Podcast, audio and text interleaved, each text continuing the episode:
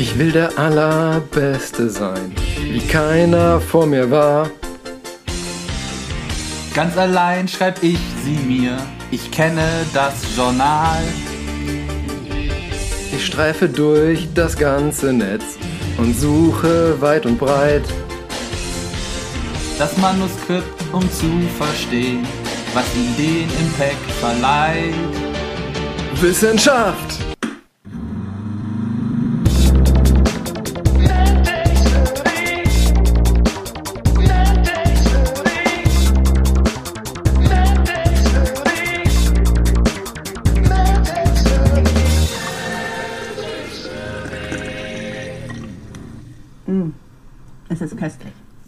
Damit herzlich willkommen in einer neuen Folge MedTech Smoothie, Folge Nummer 32.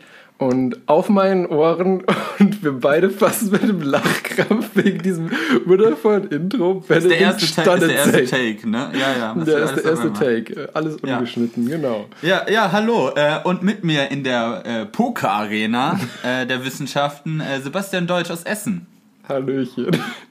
Ich glaube, wir, haben, oh. wir haben noch nie so lange gebraucht, unser Intro einzusprechen. Normalerweise ist es immer einfach so, so nach dem Motto, okay, so machen wir es, gut, bla bla bla bla und fertig. Und Bis Gott. jetzt habe ich, noch, äh, hab ich noch gedacht, dass äh, wenn man irgendwann mal in ein paar Jahren diesen Podcast ausgräbt und denkt, oh Gott, was haben wir da veranstaltet, dass es nicht ganz so cringe ist. Aber spätestens jetzt bei diesem Intro ist es vorbei.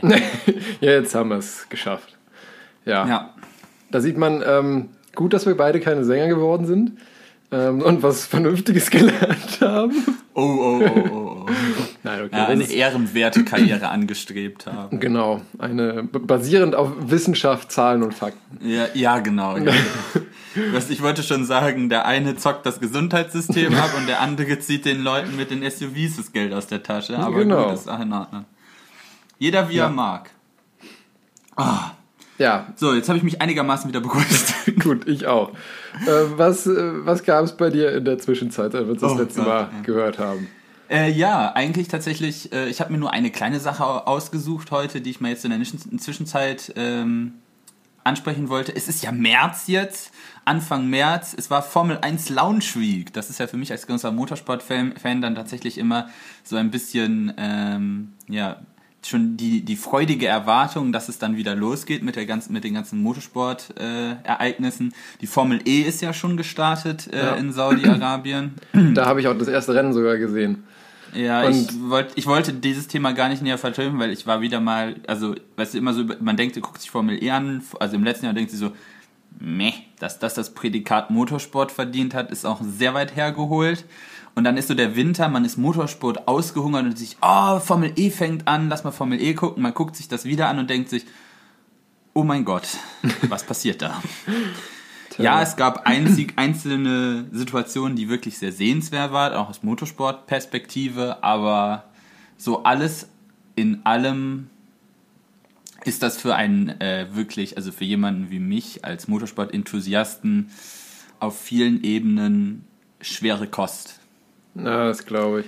Ich nicht, muss sagen, dass ich, ich jetzt grundsätzlich das Konzept runter machen will. Das, also die Idee mit dem elektrischen Formelrennsport finde ich prinzipiell eine sehr gute. Ich habe nur einige Probleme mit der, jetzig, mit der jetzigen Umsetzung des Ganze als Marketing-Event in Anführungsstrichen. Ja. Aber das kann halt nur auch daran liegen, dass ich einen sehr techniklastigen Einschlag beim Motorsport habe. Das kann natürlich auch vielen Fans nicht zusagen äh, ich mag halt technikbasierten Motorsport. Und wenn dann Leute, die das halt da nicht so drin sind, sich angucken und denken, was ist das für ein Schrott, da verstehe ich ja gar nichts. Es kann sein, das ist Geschmack, depends. Ja.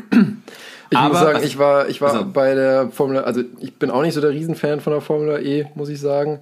Mhm. Ähm, das ist ja auch jetzt interessant, weil das ist ja tatsächlich wieder das, was wir ja hier leisten können. Zwei vollkommen verschiedene Sichtweisen. Ja, weil, also ich, ich muss sagen, ähm, also einmal bin ich halt einfach generell Fan vom, vom alten Motorsport, sage ich mal, oder klassischen Motorsport.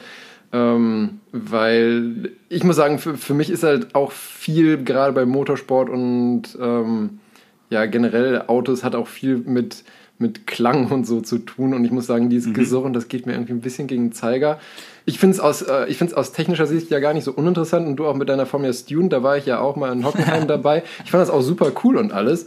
Ähm, aber auch dann so Sachen, zum Beispiel hatten die dann ja auch irgendwie so diesen, diesen Fan-Boost, dass du im Internet dann abstimmen kannst und Mhm. der, der Fahrer mit den meisten Fanvotes kriegt dann irgendwie für eine gewisse Zeit noch ein bisschen extra Das sind Leistung. die fünf mit, der, mit den meisten. Oder Das die fünf, ja. ja. Auf jeden Fall, ähm, ich, ich weiß nicht, was ich davon halten soll. Es bekommt dann irgendwie so ein, eher so einen Gaming-Charakter, finde ich, als Ja. wirklich ein, okay, jetzt ist auch wieder hart zu sagen, als wirklich ein Sportevent. Ich meine, es gibt mittlerweile auch E-Sport.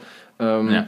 Aber trotzdem irgendwie, ich weiß nicht, das Einzige, was ich jetzt bei dem ersten Rennen beachtlich, also aus meiner Sicht zumindest beachtlich fand, war, dass der René Rast als Rennsport-Opa jetzt die erste Saison ähm, Formel E mitfährt und direkt mal auf Platz 4 oder was war das fährt und im Qualifying als Zweiter, wo ich mir denke, so dem brauchst du auch echt nur vier Räder und ein Lenkrad geben mit irgendeiner Form von Motor und der fährt aufs Podium so ungefähr. Das hat er aber ja in der DTM auch gemacht. ja, ja, eben, das fand ich auch schon genauso, genauso beachtlich. Der Mann kann schon Auto fahren. Ja. Aber da hast du einen guten Punkt nämlich angesprochen mit der Gamification. Also, dass es quasi Elemente gibt, äh, die halt eher an ein Computerspiel erinnern mit diesem Fanboost und äh, auch der, dem Attack-Mode. Wobei den halt Attack für eine- Mode den finde ich gar nicht so doof, muss ich sagen. Ja, Weil es gibt's ja das auch, sind- das gibt's ja auch bei der, was ist das, glaube ich, TCR oder WTCC oder sowas. Die haben auch oft Kurse, wo es dann ein, an einer bestimmten Stelle. Ja, ja, beziehungsweise wo es ähm, eine Stelle gibt, wo eine ähm, längere Linie sozusagen ist. Also wenn Ja, wir zum Beispiel so einen Stadtkurs haben, irgendwie zum Beispiel, wo dann in der Strecke ein Kreisverkehr eingebaut ist, wo irgendwie rechtsrum langsamer ist als linksrum und wo dann vorgeschrieben ist, du musst einmal im Rennen, egal wann, musst du halt sozusagen die langsamere Version gefahren sein. Ähm, das Ja, finde ich gar ist ja nicht. dann noch- ja, das ist harmlos im Vergleich zum Attack Mode. Das ist- aber das das, ist finde ja ich, keine- finde das ich gar ist- nicht ich so nicht sagen, schlecht dass als Grundidee. Äh, das fäll- fällt aber für mich mit in diesen Gamification-Charakter rein, genauso wie den Fanboost. Um das halt ein bisschen auch, Ja. sagen wir mal, vielleicht ein bisschen ansprechender, gerade für die Generation, die das, die quasi von, von den Computerspielen oder von den Videospielen halt herkommt, zu machen. Da ist auch absolut erstmal nichts gegen einzuwenden, da vielleicht mal was Neues auszubringen und nicht immer quasi den alten, verknöchelten Bernie, Bernie Ecclestone-Motorsport Ja. zu propagieren, weil letztendlich entwickelt sich ja alles immer weiter und man muss dann auch mal ein bisschen Progressivität einbauen. Und ja, da, äh, ne, da bin ich halt vielleicht auch nicht so der Purist oder sowas. Äh, aber ich kann das verstehen, dass sich daran die Geister scheiden. Ich habe damit aber auch nur ein, ein großes, großes Problem. Weil, also ich kenne das mit der Gamification noch aus der Industrie, da haben wir auch daran gearbeitet. Das ist mittlerweile in der Automobilindustrie auch ein sehr produktpsychologisch äh, genutztes Phänomen quasi, dadurch durch Gamification den Kunden oder eben ja deine Kundenzielgruppe quasi an dein Produkt zu binden oder es interessant dafür zu machen. Von daher ist das ungefähr die gleiche Strategie. Ähm, aber was ich dann gesehen habe bei dem Rennabbruch im zweiten Rennen, dass die Leute, die nicht das zweite Mal den Attack-Mode genutzt haben, du musst den nämlich in einem Rennen zweimal benutzen, weil sie letztes Jahr, als sie das eingeführt haben, gemerkt haben am Anfang, dass es in manchen Rennen, äh, wo es die sehr energielastig sind, gar nicht für manche Fahrer so erstrebenswert ist, diesen Attack-Mode zu Ja. benutzen, weil das dich Track-Position kostet und dadurch, dass du dann mehr Leistung hast, logischerweise auch Energie kostet. Und die dann einfach geoptet haben und gesagt haben, ich bleib bei meiner Track-Position, das heißt, äh, ich fahre nicht den weiteren Weg, um diesen Attack-Mode mir zu sichern, um mehr Leistung zu haben und spare die Energie und benutze meine pos bessere Position auf dem Track, um den mein Gegner hinter mir zu halten. Ja. Aber da sie ja dieses Feature einsetzen wollten, haben sie halt gesagt, du musst das zweimal im Rennen benutzen. Und das Rennen wurde halt äh, noch mit sechs Minuten auf der Uhr oder irgendwie, irgendwie sagen wir mal fünf Minuten auf der Uhr abgebrochen. Das heißt, es wäre eigentlich ja noch Zeit gewesen, das zweite Mal den Attack Mode zu benutzen, aber dadurch, dass der, das Rennen abgebrochen wurde, hatten dann halt drei, vier Fahrer das zweite Mal den Attack Mode noch nicht benutzt und sind dementsprechend bestraft worden. Ist und halt das, doof irgendwie. das ist ein Fehler in einer Rennformel, wo du so denkst, das ist nicht äh, vier Weltmeisterschaftswürdig, Nee. weil das ist peinlich. Ja. Das ist halt dem Reglement entsprechend und wenn dann halt die Experten bei ran.de dann sagen, ja, that's Motorsport, nein, ist es nicht, Nee, das ist ein das Fehler in der auch nicht, ja. Matrix. Ja, ich meine, genauso kann es ja auch einen, sage ich mal, im positiven Sinne treffen, dass er gerade irgendwie einen, nicht den Boxenstopp gemacht hat, sondern darauf die Runde einen Boxenstopp machen wollte, dadurch dann jetzt Erster ist. Ähm, Ja. Und dann wird das Rennen abgebrochen, dann ist er Erster. Das Gut, kann das- dich genauso im positiven Sinne wie im negativen Sinne halt treffen. Und ich finde. Tatsächlich nicht. Warum nicht? Also der Formel 1 zum Beispiel nicht, weil da werden nicht die, da werden die äh, quasi die, ähm, quasi da wird das Ergebnis bei einem Rennabbruch, wenn das Rennen komplett abgebrochen wird und nicht nochmal neu gestartet wird, äh, quasi nicht von der letzten Runde, sondern von zwei oder drei Runden vorher genommen. Ah, okay. Genau damit sowas ausgeschlossen ist. Also es könnte natürlich sein, dass man das Rennen noch für ein, Aber- zwei Runden wieder neu startet. Dann ist das was anderes.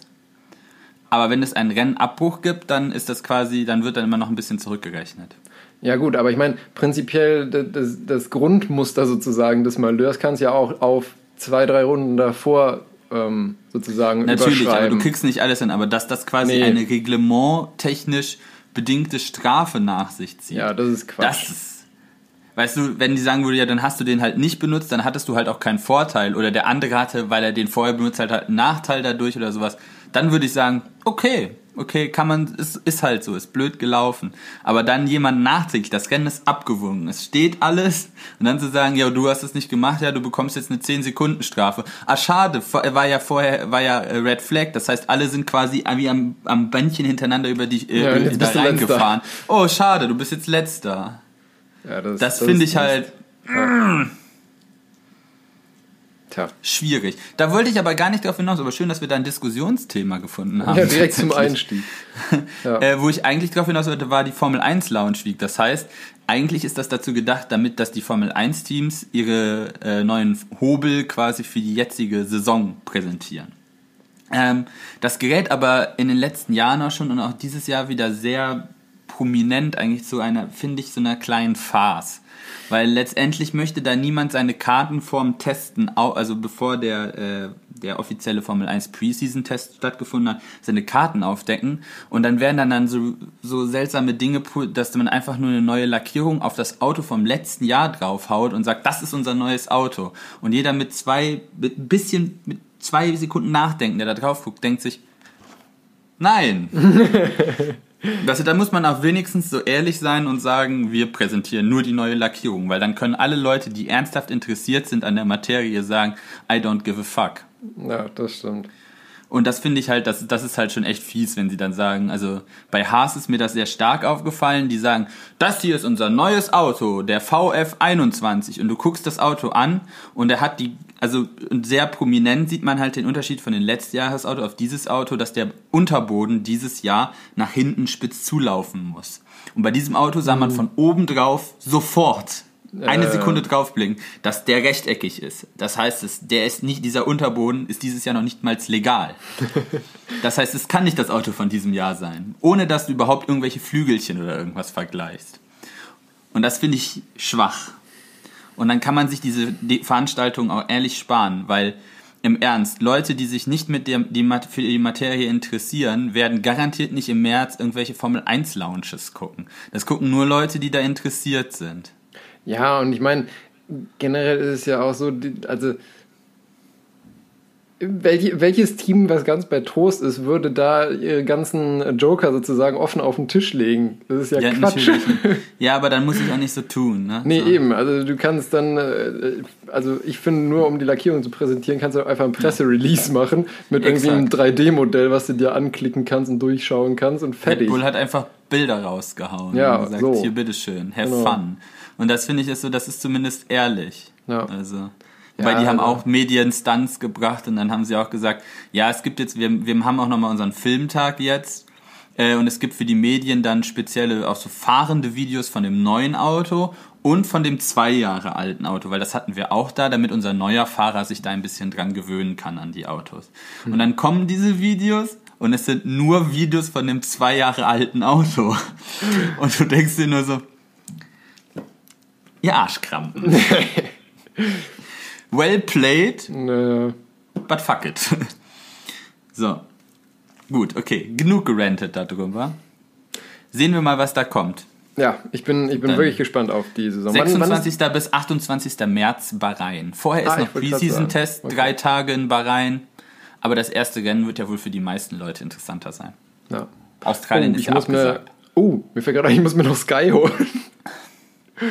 Wir machen hier keine Werbung für Sky. Ich finde das eine Unverschämtheit, will ich dabei nur mal sagen. Äh, Ist ja Weil keine Werbung, hast ja keine andere Option.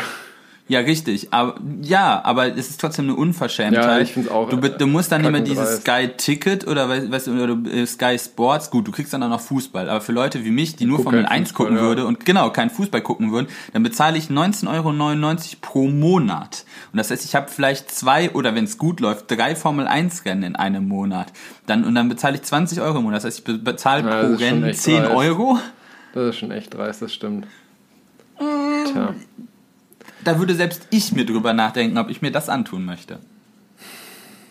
Tja. Gibt es keine Möglichkeiten irgendwie über Proxy-Server oder so im Ausland? Natürlich, aber das ist nicht legal. Okay. Ähm, also Dann- es, dann kannst du es mir gibt ja tatsächlich RTL, RTL äh, überträgt tatsächlich diese Saison auch noch vier Rennen im Live-TV. ah, okay. Das haben sie jetzt doch ein bisschen zurückgerudert. Und ich habe das Problem auch nicht, weil ich tatsächlich mehr als Formel 1 TV gelauncht ist, tatsächlich Ja, ja, da noch einen du. Account gesichert habe. Also ja, Dann müssen wir immer FaceTime, wenn Formel 1 ist. Dann Kannst du das Handy so positionieren, dass ich bei dir mitgucken kann. zufällig, zufällig. Zufällig, genau, zufällig. Ähm, ja, nee, genug dazu. Bei mir ist äh, in der Zwischenzeit gar nicht so viel äh, passiert. Darf Ab- auch nicht, wir sind schon lange am Quatschen. Ja, genau. Ähm, nee, ich fand es nur lustig. Ich habe jetzt einen Friseurtermin. Nice. ja, ich hatte, ähm, also mein, mein Friseur, zu dem ich hier in Essen immer gehe, der hatte schon jetzt die, die letzte Februarwoche, hatten die schon gesagt, okay, von irgendwie 14 bis 17 Uhr oder sowas sind wir immer da und können angerufen werden. Das hat natürlich null geklappt. Ich meine, in der Zeit bin ich auch noch auf der Arbeit. Immer mal, wenn ich eine freie Minute hatte, habe ich versucht, da anzurufen. Aber war natürlich immer besetzt. Ähm, was war zu erwarten? Und jetzt habe ich auf jeden Fall am 30. März den nächsten möglichen Termin noch bekommen. Please what? Ja, Was ist das für ein Friseur? Ist das so ein High Society Friseur? nö. Aber das ist ja, bei, bei allen geht das ja durch die Decke. Ich habe ganz viele, ganz viele meiner Freunde hier, die haben quasi dann, als das rauskam, angerufen und gesagt, ja, kommen Sie Montag vorbei. Ernsthaft? der und der Termin. Ja, ich kenne Also- ganz viele, die Anfang letzter Woche dann direkt beim Friseur waren. Krass, okay, nö, bei, bei meinem nicht. Aber das ist eigentlich ein ganz normaler Friseur hier auf der, auf der Rüttenscheider Straße. Ja, lustig. Ja, Siehst du mal, so unterschiedlich kann es laufen. Genau. Ich wollte mich auch mal dann jetzt im Laufe dieser Woche darum kümmern, ob mir jemand meine Wolle mal ein bisschen zurechtschneidet. einmal ein bisschen scheren. Ja, Nee, und, darauf wird es ähm, wahrscheinlich hinauslaufen. Genau, und mehr gab es bei mir gar nicht eigentlich zu erzählen. Ach, deshalb hast du dich so auf die Formel E gestürzt. Ja, nee, das war ja unbewusst, da wusste ich ja gar nicht, was du mir lieferst, dass ich mich da drauf stürzen kann. ja, sowas aber Ja. auch. Aber wir haben jetzt ja auch äh, dadurch eigentlich genug als Intro gequatscht und ähm, Ja. dann tell mir mal, was du so an Themen dabei hast. Ich sehe Ähm, ganz ja. viele Abkürzungen als Themen, die mir nichts sagen. Obwohl, nee, ganz Ja. vieles übertrieben, aber dein, dein Paper sagen- sagt mir nichts. Ja, das ist auch streng genommen diesmal kein Paper, weil ich eigentlich nicht so wirklich was interessant, was mich, was gefunden habe, was mich so richtig gecatcht hat, wo ich gesagt habe, so, äh, da investiere ich jetzt Zeit drin, um das aufzubereiten oder sowas. Aber es gab noch was Interessantes, was ich eigentlich erst als Nachtrag oder als Zwischenzeitdingens machen wollte, aber da ich's, mir- ist mir so viel zu über, äh, über die Füße gelaufen, dass ich gedacht habe, da können wir mal ein bisschen länger drüber quatschen. Und zwar ist das SN10, äh, das neue äh, Starship, was jetzt, also quasi die, der zehnte Ach so. Prototyp des Starships, äh, der wieder mal, äh, ich glaube, da hatten, da hatten wir ja schon mal drüber gesprochen, das Bellyflop-Manöver ausgeführt hat und diesmal erfolgreich, erfolgreich in Anführungsstrichen, äh, gelandet ist. Er ist zum Stand gekommen und danach explodiert. Ach Mann, jetzt hast du die Pointe schon weggenommen. Das habe ich mir mal ein, bisschen genauer angeguckt und da, wird, da, da wollte ich mal mit dir drüber quatschen, äh, weil es da ein, zwei interessante Dinge gab.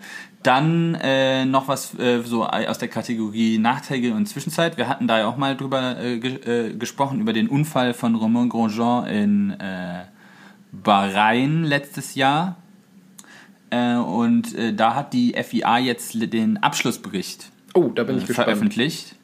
Und da habe ich gedacht, das würde sich ja dann auch nochmal anbieten, da auch nochmal kurz drüber zu schauen, was denn jetzt dann die festgestellten Findings sind, äh, Ursache, was für Verbesserungen man davon Ich ableiten wollte kann. gerade sagen, das ist ja eigentlich das, das Interessanteste. Ich meine, Unfälle Ja. werden im Motorsport immer interessieren. Die Frage ist ja, was man für Schlüsse für die Zukunft daraus zieht. Genau. Und wir hatten da ja, glaube ich, auch schon darüber diskutiert, dass es da ein, ein, ein, ein, einige Punkte gibt, wo man dann tatsächlich drüber diskutieren sollen müsste, äh, um zu gucken, äh, wie man da Dinge weiterentwickelt. Zurückentwickeln macht man ja eigentlich nie. Äh, und als Causa Obscura habe ich mitgebracht äh, Flieh, kleiner Golfball. Ähm, das ist eigentlich auch was, also das ist, äh, äh ja, sprechen wir dann drüber, was das dahinter verbirgt. Okay. Ist, ist aber auch eher eine Schnapsidee. Okay, jetzt bin ich gespannt. Ja. Ja, gut. Und auf deiner Seite? Ähm, lustig, dass bei dir kein Paper rumgekommen ist, weil ich habe mich wirklich äh, tot gesucht und hab, habe nichts Gescheites als Paper gefunden. Ähm, ich, meine normale Quelle, sage ich mal, ist ja immer so ein, so ein Newsletter, wo dann so aktuelle Findings und Paper und so weiter drin sind, die ich dann gerne nutze äh, für unsere Themen. Und ich habe mir aber jetzt auch die, die Top 100 Paper auf PubMed angeschaut, die momentan eben äh, als, als lesens- oder sehenswert gelten oder die aktuellsten ja, Forschungserkenntnisse, sage ich mal, darstellen. Also es war alles entweder Corona und irgendwelche Auswirkungen von Medikamenten, Genmutationen etc. oder so extrem spezifisch, dass ich es zum Teil nicht verstanden habe. Und da habe ich mir gedacht, das ist dann irgendwie auch ungeeignet als Thema. Ähm, Ein bisschen saure Gurkenzeit anscheinend. Ja, aber sowas von. Äh, das nervt mich auch richtig. Auf jeden Fall habe ich dann, ähm, also ich hatte durch Zufall eigentlich ein ganz interessantes Video gesehen ähm, und daraus habe ich dann den, den Inhalt im Prinzip jetzt in ja, Schriftform und damit in, in hörbare Form gebracht. Das Ganze, also heute ein bisschen leichte Wissenschaft. Genau, also es ist 0,0 medizinisch, kann ich jetzt direkt schon sagen. Ach, aber schön. ich fand es eigentlich ganz, ganz lustig sozusagen. Also eigentlich vollkommen unnötig, aber lustig. Ihr wirst gleich sehen, was ich damit meine. ähm, das Thema heißt Midas-Apokalypse. Ja, okay. Dann habe ich für zwischendurch ähm, habe ich eine, eine Spam-Mail bekommen. Und ich oh, dachte, du hast Schwurbel mitgebracht. Ja, ich habe Schwurbel mitgebracht. Wobei es ist eigentlich, also im Nachhinein habe ich festgestellt, es ist eigentlich hauptsächlich mehr Scam als Schwurbel, aber es hat auch einen ordentlichen Schwurbel. Schlacht obendrauf noch dazu. Also ich, ich habe mich da, hab mir das durchgelesen und dachte mir so, boah ey, unfassbar dieser Mist. Möchte dir ein Prinz aus Nigeria Ja, fast. fast. Nee, nicht ganz so schlimm. Ähm, genau, und dann hätte ich noch als, als Causa Obscura, habe ich mal genannt, Schlaflos in Seattle, wobei, oh. ob, ich das, ob ich das wirklich ähm, vorstelle, hängt ein bisschen davon ab, wie die Zeit dann fortgeschritten ist zu dem Zeitpunkt. Also das ist optional, weil das ist, ähm, ist kein so super spannende Causa Obscura eigentlich, finde ich. Deswegen würde ich das sonst in die nächste Folge verschieben. Ja, wir kriegen das schon hin. Genau. Ach ja, und ich habe heute den Rauskehrer vor, heraus, äh, vor, herausbearbeitet. herausgearbeitet. Ja. ja. Ja, sehr schön.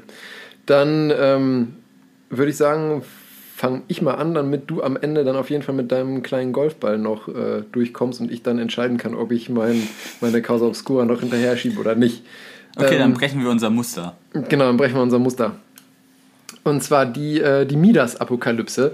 Ähm, erstmal die Frage, kennst du die Midas-Sage oder ja, Mythos? Ja, das sagt mir was. Genau, und zwar... Ähm, Frag mich nicht, worum es da drin geht, aber der Name sagt mir was. Ich weiß es auch nicht mehr hundertprozentig, ist eigentlich... Du hast das doch so benannt. Ich wollte gerade sagen, es ist eigentlich schändlich, dass ich jetzt nicht genau recherchiert habe. Ähm, ja, aber das ist, das ist ein, oder war ein König ähm, in der griechischen Mythologie, der ähm, sehr gierig war einfach und er wurde dann von den Göttern mit einem Fluch belegt, dass alles, was er berührt, zu Gold wird.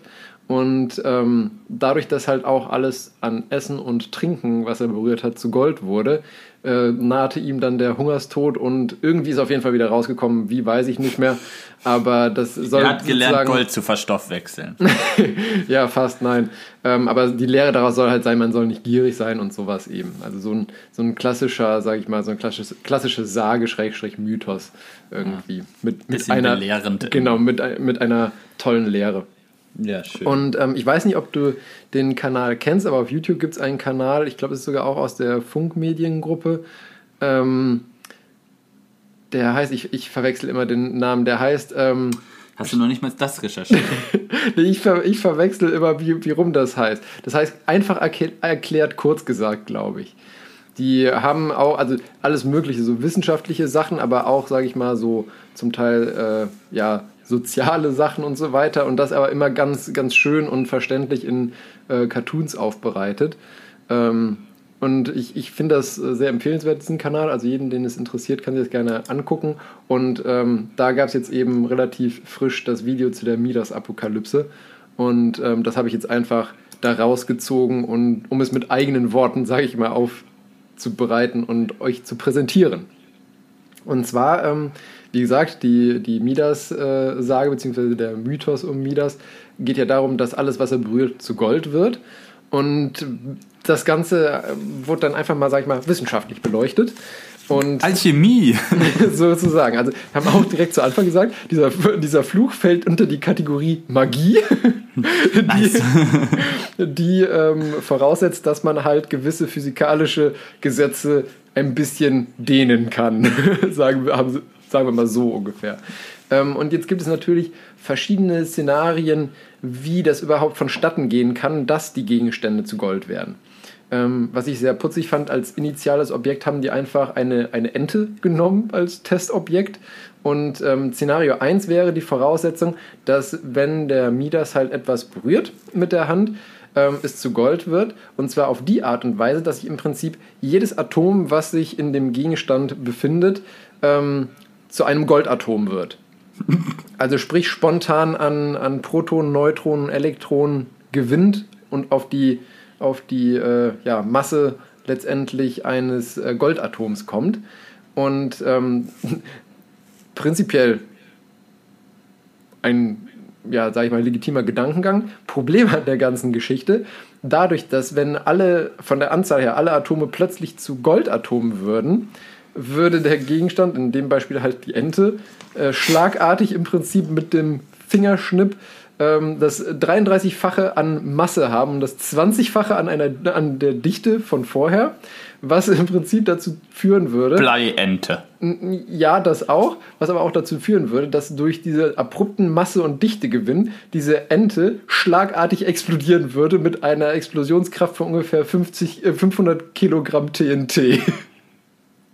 Das ist eine sehr explosive Ente. Genau, und es würde halt nur ganz viel Goldstaub übrig bleiben. Oh ja. Also kann man schon mal davon ausgehen, so wird es wahrscheinlich nicht funktionieren. Das ist, geschweige, um, geschweige denn, dass die Ente danach relativ schlecht lebensfähig wäre. Genau, und Midas wäre halt auch tot, ne? Der war ja direkt daneben, wenn er sie berührt hat. Eine goldene Entengranate. genau. Ja, ein bisschen also, größer. Das Szenario ist, sage ich mal, also davon mal abgesehen, dass ja generell unrealistisch ist, sehr, sehr unrealistisch. Oh, oh, okay. Das zweite Szenario, was sie eben angenommen haben, ist, was ähm, wesentlich praktikabler ist, zumindest von, von den Gesetzmäßigkeiten her, von den physikalischen, ähm, dass sich nicht jedes Atom in dem Gegenstand zu einem Goldatom umändert, sondern im Prinzip sich alle Protonen, Neutronen und Elektronen, die in dem Gegenstand enthalten sind, neu anordnen zu eben Goldatomen. Das heißt, die Ente würde schrumpfen. Ja, also die, sie würde schrumpfen, genau. Also das, das wäre eben die Sache, aufgrund der höheren Dichte würde sie prinzipiell schrumpfen. Wenn man aber möchte, dass es sonst, sage ich mal, von der äußeren Hülle her gleich bleibt, äh. würde es halt zu, sage ich mal, schaumigem Gold werden, weil halt sehr viele Hohlräume da drin entstehen würden, um das Volumen beizubehalten bei gleichzeitig äh, höherer Dichte des Grundmaterials. Wäre aber prinzipiell möglich und das Ding würde nicht direkt explodieren, weil du keinen, äh, sage ich mal, abrupten Masse- und Dichtezuwachs hast. Von daher prinzipiell eher denkbar. Und dann haben die das, äh, das Spiel ein bisschen ja, weitergesponnen und haben gesagt, was ist denn jetzt, wenn es eigentlich mal passieren sollte, dass der Midas irgendwie ausrutscht und aus Versehen die Erde berührt? und die Erde zu, äh. und die Erde zu Gold wird. Äh. Ähm, das, würde, wie gesagt, mit dem, mit dem Gedankenspiel, äh, dass es eben zu einem schwammartigen Gold würde, initial prinzipiell funktionieren.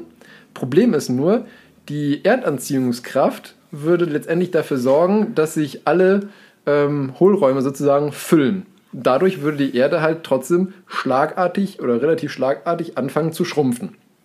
Und diese Schrumpfung würde ähm, an, auf ungefähr zwei Drittel der aktuellen Größe würde die Erde dann schrumpfen. Ich wollte mich, habe gerade mich auch überlegt, wenn, weil es gibt ja tatsächlich auch in der Erde dann Dinge, die, also Materialien, die dichter sind als Gold ja. und die dann bei einer Umwandlung in, Gold quasi äh, weniger dicht würden. Genau, deswegen, also deswegen auch die neue Anordnung von Protonen, Neutronen, Elektronen dass es eben sich gleichmäßig in Anführungszeichen verteilt, wenn man so sagen möchte. Deswegen schrumpft die Erde auch in Anführungszeichen nur auf ungefähr zwei Drittel der aktuellen Größe. Ähm, äh, was ganz lustig wäre, in der Schrumpfphase wären wir alle schwerelos, weil wir im Prinzip parallel zum Erdboden Richtung Erdzentrum fallen würden und damit ja die Erdanziehungskraft sozusagen aufgehoben wird und wir ungefähr 10 Minuten lang schwerelos uns im freien Fall befinden würden ähm, und Richtung Erdkern stürzen im Prinzip, nur nichts davon merken, weil wir eben, wie gesagt, parallel zur Erdoberfläche stürzen. Ähm, diese ja, Schrumpfung findet dann mit findet letztendlich mit einer Geschwindigkeit von ungefähr 30.000 Kilometer pro Stunde statt am Ende. Was mhm. dann bedeuten würde, wenn die Schrumpfung aufhört, weil die hört genauso abrupt auf, wie sie begonnen hat, würden wir ungefähr mit 30.000 km/h auf die Erdoberfläche klatschen. So, rechne bitte jetzt mal die, die Beschleunigung beim Aufprall aus. genau. Das ist so eine schöne Aufgabe für eine Klausur bei dir. Nein. Doch. Ja. Hä? Wie wir kriegen unser Studium nicht geschenkt. ähm, wie du dir denken kannst, werden wir ziemlich Matsche bei diesem Aufprall. Ähm, davon abgesehen würde es auch noch bedeuten, dadurch, dass eben die, ähm, diese Schrumpfung auch schlagartig aufhört, wird der Erdkern halt extrem komprimiert. Gleichzeitig hat es halt so eine Art Rebounce, dadurch, dass es auf einmal so plötzlich aufhört zu schrumpfen. Und dieser Rebounce würde einmal dazu führen, dass die, ähm, die gesamte Erdatmosphäre weggeschleudert wird ins All. Also wir dann ohne Atmosphäre im Prinzip unsere Erde nackig dastehen würde. Ähm, und durch die extreme Kompression würde der Erdkern ungefähr auf eine Million Grad Celsius erhitzt werden und äh, die Erdoberfläche auf ein paar hunderttausend Grad, was bedeuten würde, dass unsere Erde im Prinzip zu einer goldenen beziehungsweise einer, einer Goldplasmakugel würde. Und sobald die dann dieses Plasma genügend Stoffe, äh, also genügend ja, Goldatome oder, weil Plasma sprichst du ja eigentlich nicht mehr von Atomen, genug Teilchen ins All geschleudert hat, hätten wir eine, eine kleine polierte Golderde, wo nichts mehr drauf lebt. Ähm, Ach das, was. Genau.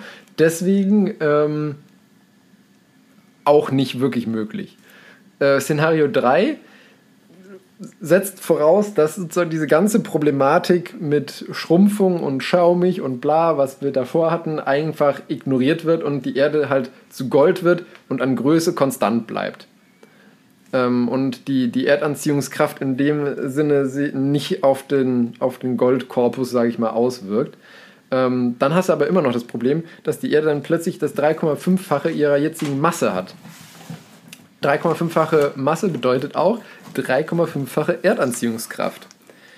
Das bedeutet, wir würden auf einmal definitiv nicht mehr so einfach gehen können, wahrscheinlich einfach zusammenklappen, weil unser einer auf einmal so um die 300 Kilo wiegt.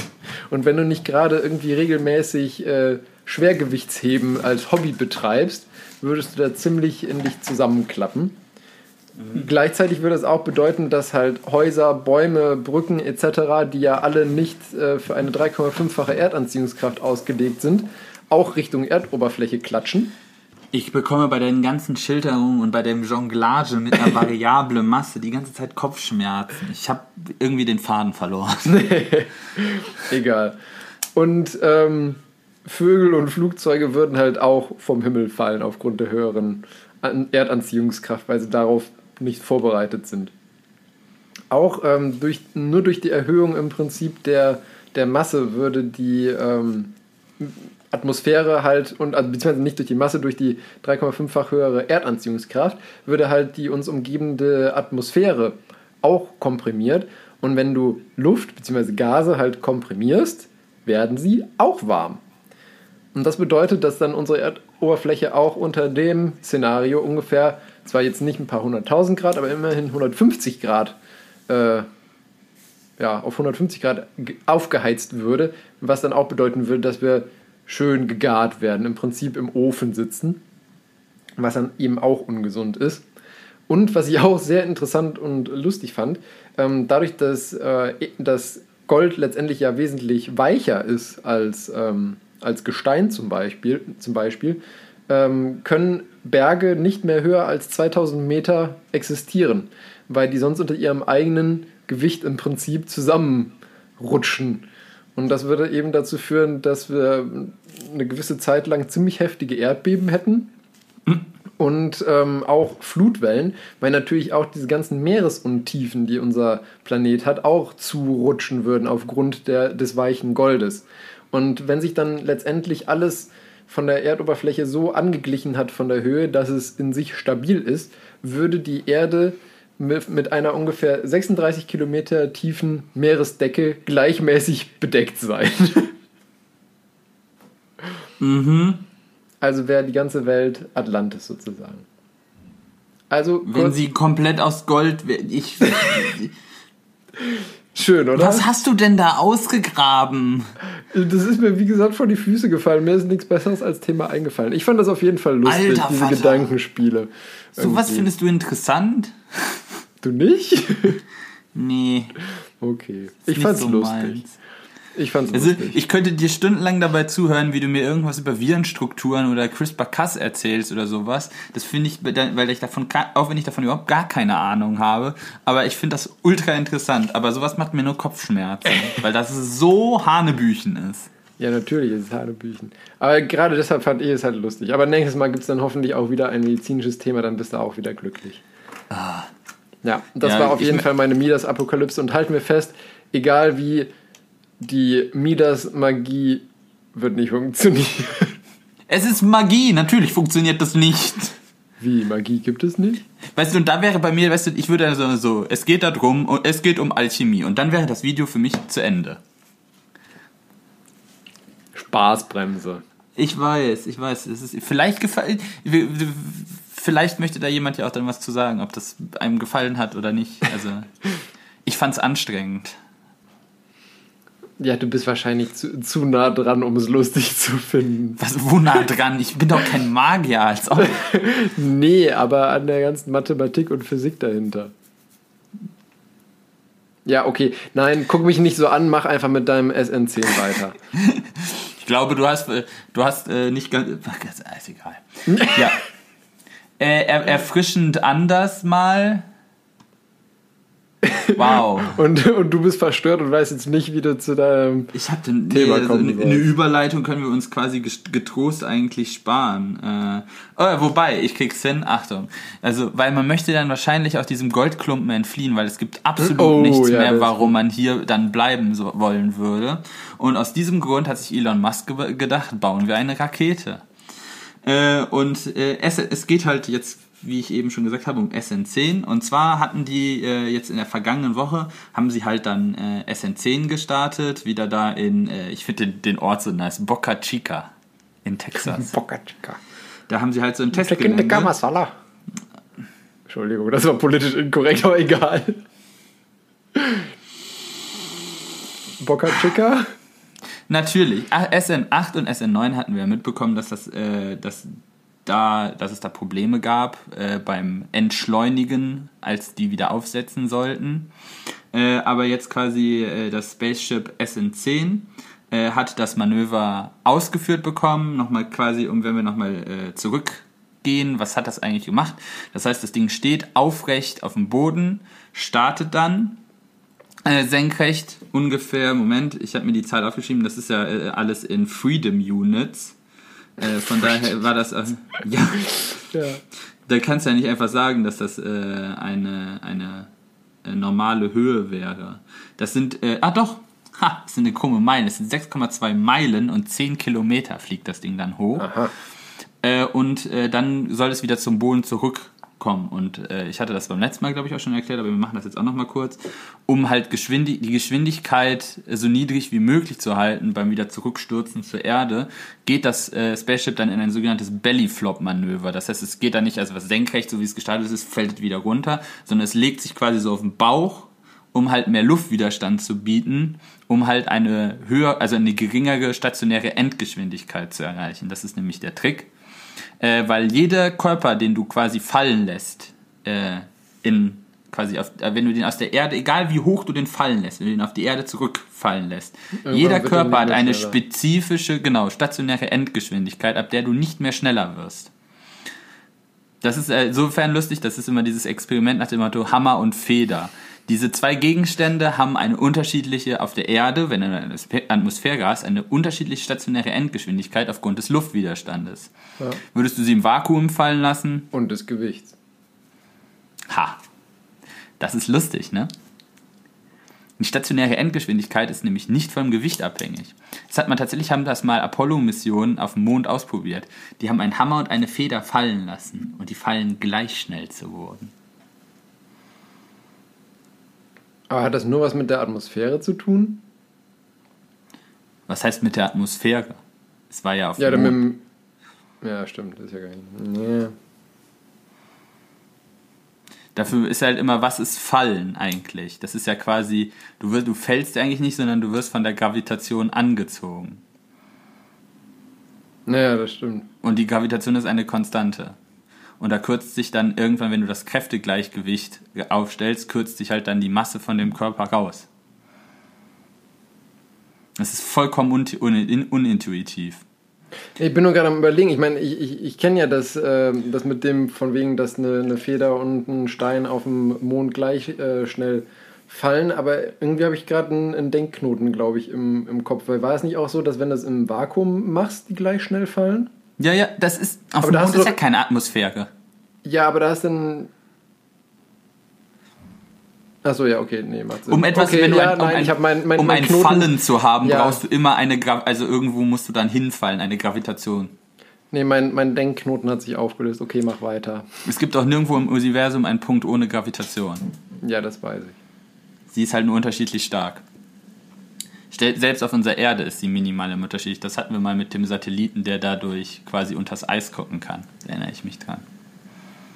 Der die quasi die Abweichung in der Ja, äh, stimmt, ja. Erdbeschleunigung quasi dazu genutzt hat, um zu äh, wie viel quasi wie viel Masse unter dem Eis ist, wie viel Erdmasse. Mhm. Aber ja, also das Ding Bellyflop auf den Bauch und stürzt dann zurück zur Erde. Das Problem ist, so kann man ja unglaublich schlecht wieder senkrecht landen. Das heißt, bevor es dann unten aufsetzt, sollte das Ding sich nach aller Möglichkeit wieder aufrichten. Das ist aber ja aus verschiedensten Gründen gar nicht mal so einfach. Es ist ein sehr komplizierter regelungstechnischer Vorgang, halt diese Rakete wieder aufzurichten und nicht, dass sie dann in die andere Richtung wieder umkriegt, sondern halt in der Senkrechten dann bleibt. Und um dann zu verzögern, müssen die Triebwerke auch wieder gezündet werden. Das hatte ich auch schon mal erwähnt, wie kompliziert das ist, gegen so eine hohe Geschwindigkeit quasi ein Vollstromtriebwerk quasi in die Gegenrichtung zu zünden, weil die Luft ja dann quasi in die andere Richtung drückt. Aber da habe ich mich Äh. auch schon gefragt, wenn du eh dieses Bellyflop-Manöver machst, kann man das nicht irgendwie, also ich, habe keine Ahnung, wie genau die Zündtechnik, Zündphase von Mhm. so einem Triebwerk ist, aber könnte man nicht irgendwie die, den Zündvorgang schon starten, während man noch im Bellyflop ist, weil du dann Wenn hast du ja im Prinzip aussprechen lassen Okay. würdest, hätte ich das jetzt nämlich sofort im Anschluss gesagt. Nee, das macht man nämlich tatsächlich auch. Du schmeißt die schon an, das sieht man auch, hat man auf den Videos schön gesehen. Kurz bevor sich das Ding aufrichtet, zünden die die Triebwerke. Ah, okay. Aber es darf halt nicht, du kannst sie nicht erst quasi voll auffahren, weil dann Ja, würdest dann du ja quasi irgendwo anders hinfliegen. Ähm, aber ja, das ist dann immer noch tatsächlich ein Problem, weil du hast erst quasi eine stabile Flamme, wenn du da halt vollen Schub drauf gibst. Und da du Ja. das nicht machen kannst, ist das so quasi, wahrscheinlich arbeitet man sich da auch in quasi, wie früh man die zünden kann, ohne dass du halt vollkommen off course gerätst. Ja. Äh, und das sieht man dann auch, wenn der Ding gezündet ist und das sich dann aufstellt schön. Dann macht er, äh, äh, sieht man auf dem Video schön, wie das so einmal so quasi eine Ausweichen nach links, Ausweichen nach rechts und ist dann aufgesetzt. Aber was man dann halt auch schon gesehen hat, ist, als es dann aufgesetzt ist, du hast unten auf den letzten Metern dann irgendwann so gesehen, ist es so rums. relativ im, also es sah relativ sacht aus, aber du hast schon gedacht so, oh, für eine 50 Meter hohe Rakete ist, das war da schon noch mal so, ein- boah, so ein das ordentlicher Satz. ja. Und dann stand das Ding da und ich dachte auch schon so, hast du einen Knick in der Optik oder lehnt sich das Ding leicht auf eine Seite? Also es sah auch schon schief aus. Hat sich dann auch rausgestellt, die, diese Landungsfüßchen, die sich vorher der Landung dann ausklappen, sind halt kollabiert und deshalb saß das Ding schief und dann hat sich halt ein Feuer entzündet und das ist dann quasi nach acht Minuten so weit hochgebrannt, dass das Ding dann halt Explodiert. den Geist aufgegeben hat. Äh, also ja, äh, erfolgreich gelandet, aber nicht erfolgreich. Was aber ja, finde ich, eigentlich ziemlich cool ist, dass man einen Fortschritt sehen kann von SN8 über SN9 zu SN10, dass man sich halt jetzt so langsam weiterarbeitet, Das heißt, äh, man sieht, dass das Projekt sich weiterentwickelt und das ist eigentlich alles, was man erwarten kann. Also man irrt sich nach Ja, oben. Das ist die. Definition von äh, wissenschaftlicher Forschung quasi. Äh, tatsächlich ist da in der da in diese äh, Forschungseinrichtung in Boca Chica bisher haben sie da in verschiedenen äh, Baustufen bis äh, bis SN19 schon quasi die äh, Spaceships stehen. Krass. Okay. Das heißt, es sind quasi noch jetzt schon neun weitere Testobjekte äh, in, in Bau befindlich. Äh, und wenn man sich jetzt guckt, was über die letzten drei, die halt tatsächlich ein volles Bellyflop-Manöver ausführen wollten oder geschafft haben, dann, äh, dann sind das ja quasi, jetzt quasi ist das ja dann das Dreifache nochmal, wenn die mit, den gleiche, mit, dem gleichen, mit der gleichen Geschwindigkeit weiter Erfolge feiern, könnte das was geben. Also relativ Ja. zackig. Ähm, was auch noch interessant war, ähm, dieses Mal hat man tatsächlich alle drei Raptor-Triebwerke in dem Spaceship wieder auch beim Bremsen angelassen. Das letzte Mal, glaube ich, auch schon erzählt, dass man zwei davon braucht, um erfolgreich zu landen. Ja, und man nachdem hat- das letzte Mal eins dann nicht gezündet hat, hat man Genau. gesagt, machen wir mal lieber drei, dann kann eins ausgehen und es klappt immer noch. Exakt, exakt das und ich mag das. Das klingt, das klingt genauso wie das, was, was man uns Ingenieuren im Studium beigebracht hat oder Ja. sowas. So Ma machen wir mal lieber einmal zu viel.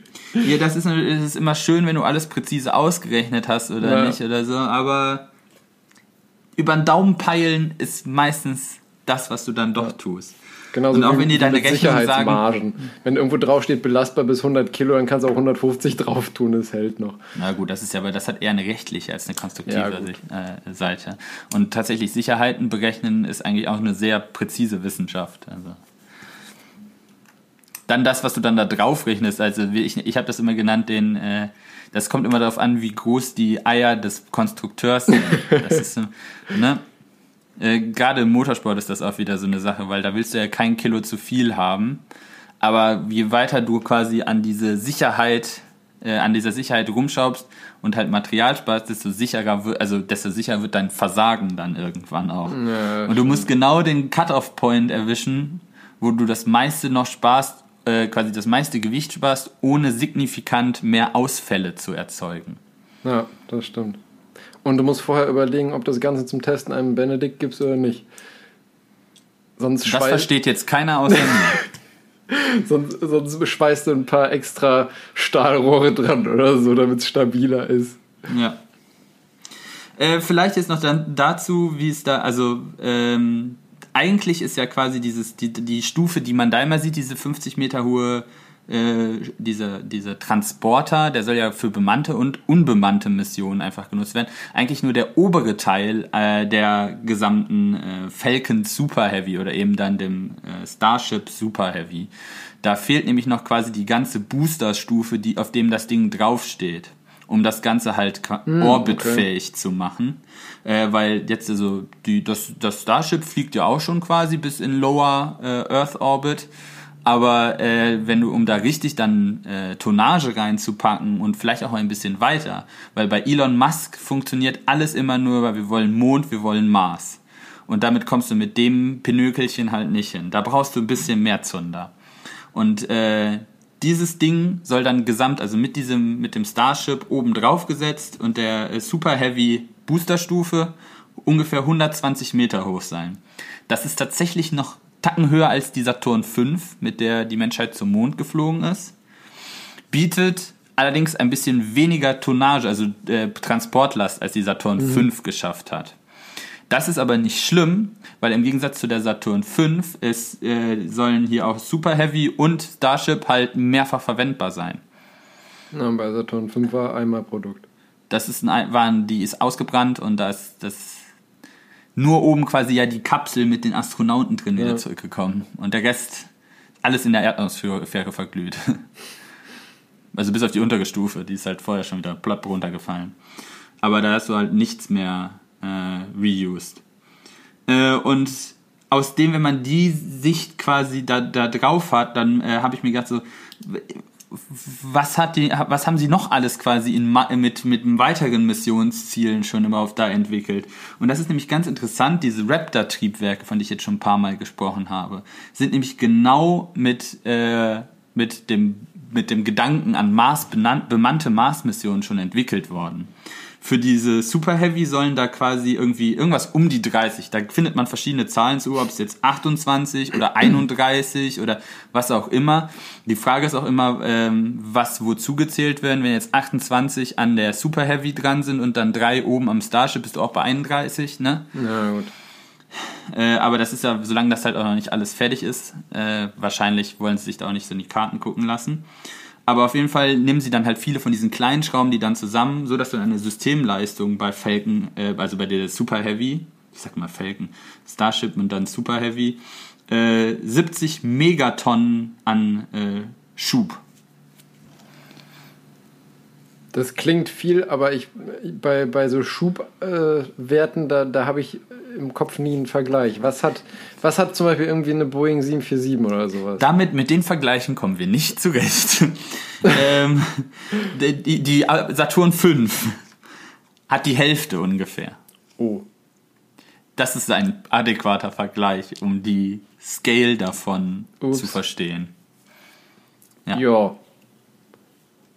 Ich will mal sagen, das Ding schiebt. Richtig, das Ding schiebt. Und wie macht es das? Weil warum war die, das, die Saturn 5 war ja auch, das war ja bis oben hin eigentlich nur voll getankt mit Scheiße und das hat man dann alles verbrannt.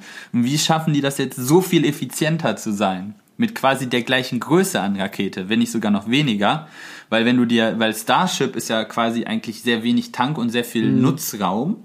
Und dann hast du halt, es war noch den, äh, den Booster darunter, Super Heavy, der halt dann das Ding antreibt. Aber wenn du das gegen Saturn 5 rechnest, die ungefähr die gleiche Größe hat, dann hast du halt deutlich weniger Raum für Treibstoff bei doppelter Leistung. Und das ist ja dann schon interessant, wo du denkst, hm, wo haben sie das denn hergeholt? Äh, und das kommt halt aus diesen Raptor-Triebwerken. Äh, und das sind äh, Flüssigkeitsraketentriebwerke, wie man das halt bei so äh, quasi Out-of-Space-Missionen in den meisten Fällen benutzt, weil äh, du einfach einen sehr dichten Treibstoff brauchst, weil du viel Treibstoff brauchst. Mhm. Und je höher deine Energiedichte in deinem Treibstoff ist, desto weniger, also ne, du brauchst ja Volumen, Masse. Das ist mit der Masse ist das ein bisschen schwierig. Die brauchst du leider also wenn du halt eine höhere Dichte hast, hast du halt immer weniger Volumen. Die Masse ist aber nicht so ein Faktor, den du da zwangsläufig runterschieben kannst, äh, weil irgendwo muss die Energie herkommen. Und bei einer Oxidation kommt die halt immer aus den Atomen an sich. Und das ist auch immer diese lustige mit der CO2-Rechnung. Wenn du diese CO2-Grenzwerte auf 100 Kilometer rum, runterrechnest. Weil letztendlich kommst du dann irgendwann an eine Grenze, was du quasi an Energie brauchst, um 100 Kilometer zurückzulegen. Ja. Und wenn du die aus Combustion enthältst, bist, läufst du irgendwann gegen eine Grenze physikalisch. Bei einfach nur Oxidation von Atomen. Ja. Wo, wo halt dann immer letztendlich CO2, CO2, du kannst da nichts mehr einsparen. Dann läuft das ja irgendwann dann so fancy, dass du sagst, wenn du halt Hybride hast, die haben ja dann quasi einen äh, gemittelten Tra äh, Verbrauch. Die fahren dann halt ja nicht die ganzen 100 Kilometer mit dem Verbrennungsmotor, sondern haben ja noch einen elektrischen Anteil. Und da kommen ja dann 0 Gramm basically raus, weil wir gucken uns bei einem Elektroauto natürlich nur, also da kommt der Strom halt ja aus der Steckdose. Naja, und nicht aus dem Kohlekraftwerk. Genau. Aber letztendlich ist das unsere, aber bei der Dichte können wir halt ein bisschen schrauben. Das heißt, wenn wir das einfach dichter zusammenpressen unter Druck oder halt indem wir einen äh, kompakteren Aggregatzustand als ein Gas nehmen, nämlich dann eine Flüssigkeit. Am coolsten wäre es natürlich noch ein Feststoff, aber ein Feststoff ist ein bisschen leidig, was äh, die Förderung zur Zündquelle angeht. Und dann halt auch nicht so gut, weil du möchtest ja immer eine gute Oxidation haben und die hast du immer bei einer möglichst großen Oberfläche.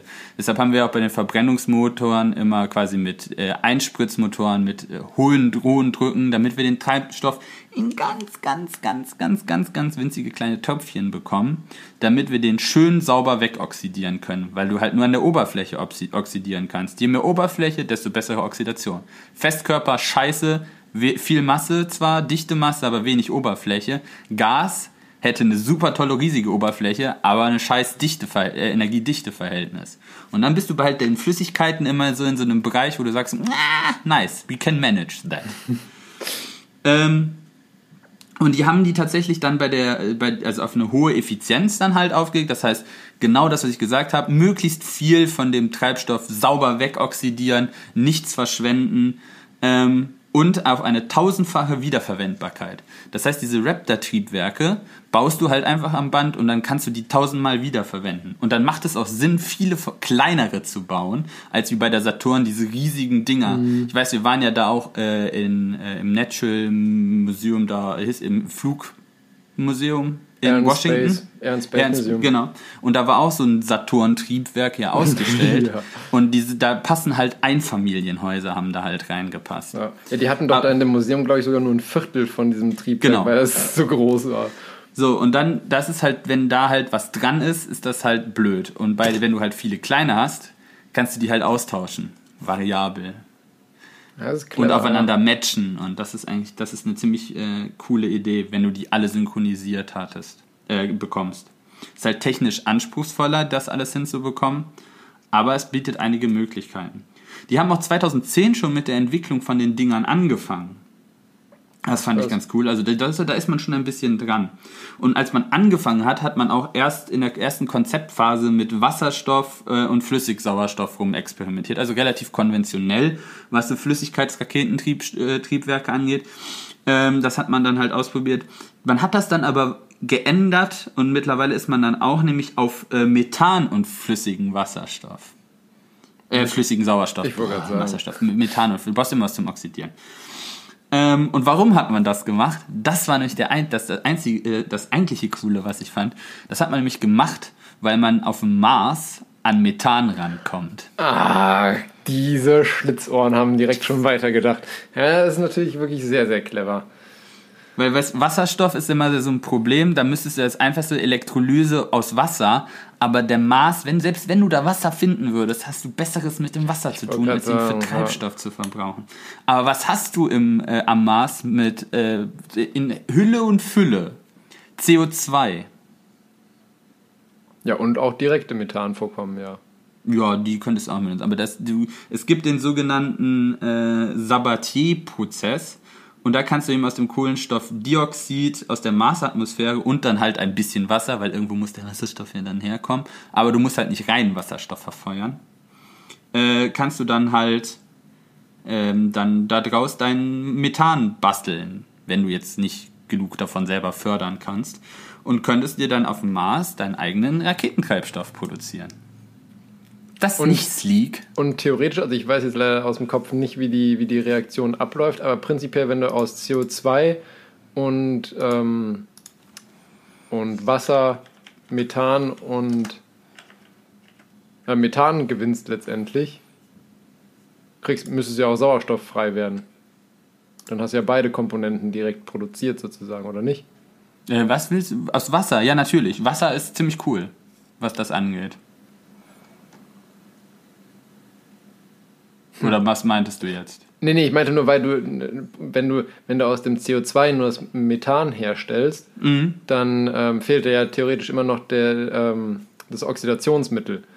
Und, Ach so, ja. Aber bei der Reaktion müsste ja eigentlich auch Sauerstoff frei werden aus dem CO2. Mhm. Und dann hast du ja sozusagen dein Oxidationsmittel auch direkt mit dabei. Ich weiß ja. leider nicht, wie die Reaktion genau abläuft, deswegen. ja, du musst das, das ist halt, du brauchst halt ziemlich viel Energie dafür, weil du halt. Ja, das äh, denke da, ich mir aber wenn solange du halt auf Solarenergie oder weiß ich was, irgendwelche, äh, da, dann hast du davon halt auch genug da eigentlich. Ja. Es ist nicht das Fancy. wahrscheinlich nicht die sleekste Idee dann, aber Nö, auf dem Mars, Mars musst du dann ja auch genau, genau, du musst ja dann auch irgendwie sehen, wie du zugande kommst. Äh, jetzt nochmal dann zu deiner Schubfrage, weil du äh, du meintest ja was und äh, in den, äh, in den ersten, also 2014, so in den ersten Konzepten, das variiert auch seitdem immer ein bisschen, in welchen Leistungsklassen diese Raptor-Triebwerke gebaut werden. Wahrscheinlich auch, da ist es wahrscheinlich genau mit diesen Wartungsintervallen und wenn du mehr Leistung rausziehst, wird wahrscheinlich auch die Lebensdauer ein bisschen geringer sein. Aber in den Bestwert, den ich gefunden habe für dieses Raptor-Triebwerk, war 4500 Kilonewton an Schub. Ein so ein Ding. Äh, und jetzt wolltest du einen Vergleichswert haben. Das stärkste momentan an kommerziellen Passagierflugzeugen verwendete Triebwerk, das GE 90-115B. vom Airbus A380. Es ist, ich habe gerade General Electrics gesagt, als ob das an einem Airbus dranhängt. Ja, okay. Da hängen Rolls-Royce-Triebwerke dran. Ja, nämlich die von der 777. Und jetzt weißt du, Ah, warum das die okay. leistungsstärksten sind? Weil es die größten sind. Mhm. Das ist ja quasi ein Widebody Jumbojet, der nur, der zweistrahlig ist. Ja. Äh, und dann baust du halt zwei riesige Dinger da dran. Ähm, was tatsächlich, am Anfang hat man das noch als Convenience gesehen. Mittlerweile ist man ja bei Mantelstromtriebwerken auf, auf den Trichter gekommen, dass da quasi Durchmesser alles ist, weil du dann einfach sehr viel Mantelstrom erzeugen kannst. Und deshalb sind die sehr leistungsstark und sehr effizient, diese großen Dinger. Und die erzeugen, jetzt halte ich fest, 514 Kilonewton. Okay. Das ist ein kleiner Unterschied. Was meinst du, was die Boeing abgeht, wenn du da so eine Raptor dran spackst? Eine, eine wurde Eine. gemerkt. Wird wahrscheinlich nicht Beschleunigung, würden wahrscheinlich einfach die Flügel abknicken. Da kannst du aber von ausgehen. ja, die Frage ist halt, wie langsam du sie hochfährst. Das ist ja dann Ja. immer nur ein Beschleunigungsding. Genau. Oder du musst die an den Rumpf spaxen, damit du nicht so ein hohes Moment hast. Oder du brauchst halt einfach keine Flügel mehr. Du brauchst immer irgendwelche Flügel. Das, selbst das Starship hat ja welche. Ja, okay. Diese Steuerflächen. Aber, für, aber vielleicht reichen dann diese, sozusagen die beiden abgebrochenen Flügelstümpfe aus. Genau. Fliegt da nicht mehr gut, aber fliegt, ja. Ja, genau. Ich meine, das ist ja auch das Prinzip eigentlich von Kampfjets, ne? Ich meine, die haben ja auch die Trag aerodynamisch hochinstabil. eben die, die Tragflächen reichen ja auch bei weitem nicht aus, um genügend Auftrieb auf- alleine zu entwickeln, um dieses Ding ähm, in der Luft zu halten. Deswegen brauchst du halt genügend Wumms nach vorne. Ja, das der der Punkt, aber da müssen wir wieder aufpassen. Bei Tragflächen von Kampfjets ist meistens auch nicht der alleinige äh, Grund, die Dinger in der Luft zu halten, sondern sie manövrieren zu können. Vor allen Dingen Ja, schnell manövrieren zu können, äh, weil die halt nicht so viel Auftrieb brauchen. Also die erzeugen den, eigentlich ihren ganzen Auftrieb eigentlich mit der Form von dem Flugzeug oder mit ein bisschen Flügel noch. Und der Rest ist eigentlich nur, um dann halt schnell in, um irgendwelche Kurven zu fliegen. Und dann ist der begrenzende Faktor äh, den Menschen, den du da reinsetzt, der, der, der der Fleischsack, aushält. der dann, genau, der dann irgendwann äh, die, die, die das Bewusstsein verliert durch die ganzen G-Kräfte. Ja. Damit bin ich am Ende. Aber das, hat mich wieder der steuernde richtig. Fleischsack. Der steuernde Fleischsack. Ja, es gab da auch schon Filme drüber. Das ist, äh, Ja, ir- irgendwann sind Computer einfach den Menschen überlegen, weil sie halt, egal was für sie Unzulänglichkeiten haben, sie werden halt nicht bei G-Kräften irgendwann ohnmächtig. Ja.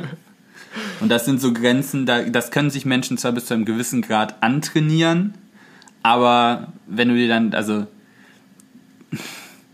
wenn du dir dann anguckst, das sind dann, also die selbst äh, zum Beispiel beim Red Bull Air Race finde ich mal ein gutes Beispiel. Ja. Äh, da sind diese, diese Kunstflugzeugfliegelchen, die die da mal benutzen, der, äh, die können deutlich mehr, aber tatsächlich sind im Wettbewerb nur Manöver bis zu 10 G erlaubt. Wenn du die überschreitest, kriegst du eine Strafe. Weil die Flugzeuge das hinkriegen und auch kurzfristig anscheinend die Piloten, aber es ist halt ein bisschen arschgefährlich. Ja. Aber ja. Da muss ich ja auch mal vorstellen, 10G ist auch schon. Das. Da musst, du, da musst du die Waden schon anspannen, dass das Blut nicht versackt. Ja gut, das ist da ja, also wenn man sich äh, meistens in diesen Zentrifugen oder sowas, dass wenn man da so mal Videos findet, da gehen sie auch bis an die 10G ran, also so 9, Komma irgendwas oder bis auf 10G hoch, aber für eine deutlich längere Zeit. Und das macht da halt die Belastung aus. Das, was sie bei dem Air Race da haben, das sind halt immer nur, wenn sie so ein Looping nach oben ziehen. Das sind Ja. sehr kurze Zeiten halt. Dann kriegst du das wahrscheinlich, also niemand von uns würde das überhaupt hinkriegen. Unwahrscheinlich, ja. Also wenn, alleine wenn man mal im Auto fährt, wenn man mit einem richtig schnellen Auto mal auf der Rennstrecke fährt und das Ding voll den Anker schmeißt, Ja. dann bist du bei zwei, zwei, vielleicht ein bisschen drüber G. Und jeder, das sind aber so Beschleunigungen, die kann jeder von uns mal erfühlen. ja. Und dann muss man sich das mal vorstellen, das ist das Fünffache davon. ja. Ja. Das war, das, deshalb wollte ich das auch, weil das ein bisschen länger jetzt war. Ja. Aber wie man gemerkt hat, vielleicht, das hat, mich wieder, ja. das hat mich wieder sehr getriggert. Das, da musste ich ein bisschen mal nachrecherchieren wieder. Das hatte mich interessiert. Ja, sehr schick, muss ich sagen. Ja, ich bin, ich muss, also ich habe ich hab jetzt letztens erst mit meinem Vater noch darüber äh, diskutiert gehabt, ähm, wo, wo wir sozusagen jetzt vielleicht schon wären, wenn, äh, wenn die das, ähm, das Space Shuttle und generell das Raumfahrtprogramm ein bisschen mehr forciert hätten, weil Richtung Ende war das ja schon mehr so ein, ah, es läuft halt noch mit für die Prestige, so eine Sache von der NASA. Und wenn die das wirklich mehr forciert hätten, ob wir dann jetzt schon wesentlich weiter wären oder nicht, ähm, ist halt die Frage. Aber ich, ich bin echt gespannt. Also ich Hätte, glaube, Wette, Fahrradkette. ja, also ich glaube, bis, bis wir sozusagen das Zeitliche segnen, werden wir da noch äh, echt interessante Sachen zu krie äh, sehen kriegen. Also wenn ich den Fortschritt momentan, wenn es in der Geschwindigkeit tatsächlich weitergeht, bin ich mir ziemlich sicher, dass wir das auf jeden Fall noch miterleben. Ja. Ja, das, das glaube ich auch. Spannend auf jeden Fall. Es bleibt spannend. Es bleibt spannend. Uns wird, werden die Themen nicht ausgehen. Wenn man es irgendwann Mir mit zumindest. Mars. Ja, dir. Wenn das mit der Ich- Pandemie noch länger geht, dauert die auch nicht. Ja. ja, aber da, nee, das möchte ich eigentlich nicht. Äh, Ich kann dann irgendwann über irgendwelche Erkrankungen vom Mars reden. Genau, mit irgendwelchen Pilzen Alien-Viren oder ja, so. Genau. Ja. Dann erinnern wir uns sehr gerne an Corona zurück. genau. Apropos Alienviren. Oh Schwurbel. Kommen wir zu Schwurbel. Ja, okay. Ähm, es trug sich zu, dass ich äh, in, in der vergangenen Woche eine E-Mail bekommen habe mit dem wunderschönen Betreff Wiedererlangung der Sehschärfe. Ausdrücklich Ah, schön. Ich möchte ohne Operation ein für alle Mal. Okay. Äh, wenn ich das schon lese, da, da, da, da schrillt bei mir schon alles. Ultimatives Heilsversprechen ohne dass irgend, irgendwelche Nebenwirkungen. Das, da schrillen sofort wieder die Alarmglocken. Genau. Ähm, Ab, Absender steht drin, Professor Paul Schiele, fand ich schon sehr schön, Augenarzt. Da hatte jemand sehr, sehr, äh, sehr viel Humor. da hatte jemand sehr viel Humor, ja. Der kriegt der dann bald ein, ein Schreiben von meinem Rechtsanwalt, Klaus Unglaub. Ja, genau. Ähm, ja, und dann gucke ich mir die gucke ich mir die E-Mail an. Ähm, also die, die sieht halt schon vom, vom Layout aus wie äh, Quatsch, sage ich mal, also nicht ernstzunehmend wirklich. Ähm, es steht direkt oben drüber: perfekte Korrektur eines verschwommenen Bildes, ohne das Haus zu verlassen, äh, ohne das Haus verlassen zu müssen, sofort. Ähm, die ersten Effekte machen sich bereits 10 Minuten nach Anwendung der Methode bemerkbar. So, dann kommt äh, ganz viel Blabla, wie toll das Ganze doch ist. Äh, hier Text klar sehen, einfaches Schreiben und Lesen ohne Brille, Vollfarbsättigung sehen, weil ich gar nicht weiß, was es genau mir sagen soll. Ähm, Fernsehen, Telefon benutzen und selbst kleinste Details leicht lesen und erkennen. Ähm, und dann natürlich ähm, arbeitet blitzschnell, hochspezialisiert, natürlich völlig sicher, nicht invasiv, sofort spürbar ähm, und alle anderen Nebenwirkungen, die du sonst halt mit, äh, mit Operationen und Kontaktlinsen und Brillen und so weiter hast, Ja. natürlich nicht. Da, ich mache bei sowas dann immer direkt in meinem Kopf die Schwurbel-Checkliste auf. Und das ist immer, da sind immer genau diese Punkte, nämlich, dass du ein Heilsversprechen hast, das dich quasi sofort, sofort von A nach B ohne irgendwelche Umwege führt Ja. und du hast nie irgendeinen leisen Punkt an Risiko oder Nebenwirkung oder sonst irgendwas. Ja. Und das ist immer, das ist so, ah. Da- Man könnte ja zumindest so ein bisschen was einstreuseln, damit streuseln, damit es ein bisschen realistischer wirkt. Das wäre clever, aber. Nee. So, so funktioniert Schwurbel nicht, Benne. ähm, und ich dachte mir so, okay, das, also, ich meine, jetzt, wo ich natürlich auch eine Augenheilkunde bin, da, da, da, das- da, da fühle ich mich getriggert einfach. Also, ja, stimmt, genau, das greift dich ja persönlich an. Sozusagen. Ähm, bin ich also, nachdem ich erstmal mein, mein Antivirenprogramm geupdatet habe, habe ich auf den Link in dieser E-Mail geklickt, Oh Gott. was man ja normalerweise tun lassen sollte, aber ich dachte mir, ja, es wird schon jetzt, wenn No risk, so, no fun. Genau, no risk, no fun wird schon nicht so heftiges sein, was da drin steckt. Auf jeden Fall kommst du auf eine Website, wo dich dann so ein komischer, keine Ahnung, weiß nicht, 18-, 20-jähriger Fatzke angrinst und darunter kommt dann erstmal so eine tolle Geschichte, ähm, wie der Typ das äh, entwickelt hat und von seiner Lehrerin ausgelacht wurde nicht für voll genommen wurde mit seinem Projekt und dass er nur seinem Großvater helfen wollte, bla bla bla. Auf jeden Fall hat er dann dieses Produkt entwickelt und ähm, ja, zum Patent angemeldet und so weiter. Und das funktioniert natürlich ganz wundervoll. Ähm, dann äh, was fehlt dann bei sowas? Ich meine, sowas kann natürlich jeder ins Internet stellen. Was fehlt? Ein Experte, eine Expertenmeinung natürlich, die man zitieren kann. Dann, Nee, ähm, Experte ist ja kein geschützter Begriff, ne? ja, aber hier war ein, ähm, wurden die Fragen von einem Professor Johannes Becker, äh, Spezialist für Optometrie und äh, Physik, beantwortet. Ähm, Ein, Ich- ich viel, ein vielgelehrter. Ein vielgelehrter, genau. Ähm, ich habe den Typen mal versucht zu googeln. Ich habe nirgendwo einen, einen Professor Johannes Becker in diesem Gebiet äh, gefunden. Es gibt einen Professor Johannes Becker, der ist allerdings Ökonom. Ähm, das hat Vielleicht sind das auch noch. Ja, wer weiß. Ähm, und dann wird eben hier aufgezeigt von wegen, ähm, was für drei Möglichkeiten es bisher gab. Ähm, erstens das Tragen einer Brille. Ähm, dann steht dabei, die Augen werden leider faul, was zu einer Verschlechterung der, des Sehfehlers führt. Nein. Ein, einfach nein. Durch das Tragen einer Schön, gut, dass wir einen, Profis, ähm, einen Profi drin haben, der eine solch kompetente Aussage tätigen kann. Ja, genau. Ähm, das, das Auge wird durch eine Brille nicht faul. Das Problem daran, dass wenn die Sehschärfe schlechter wird, ist also unter normalen Bedingungen gibt es im Prinzip so zwei Lebensabschnitte, wo das Sehen schlechter wird. Einmal Kindheit, Jugend, Schrägstrich, Pubertät und dann im Alter. Und, das, Ja. und die, Fehl- die Entwicklung dieser Fehlsichtigkeit beruht auf zwei Dingen, die durch eine Brille vollkommen untangiert bleiben. In der Jugend bzw. Pubertät ist es schlicht einfach das Wachstum. Und Wachstum führt dazu, dass der Augapfel dann in der Regel etwas zu lang wird für den Brennpunkt von unserem scharfen Bild, sodass das Bild eben unscharf wird.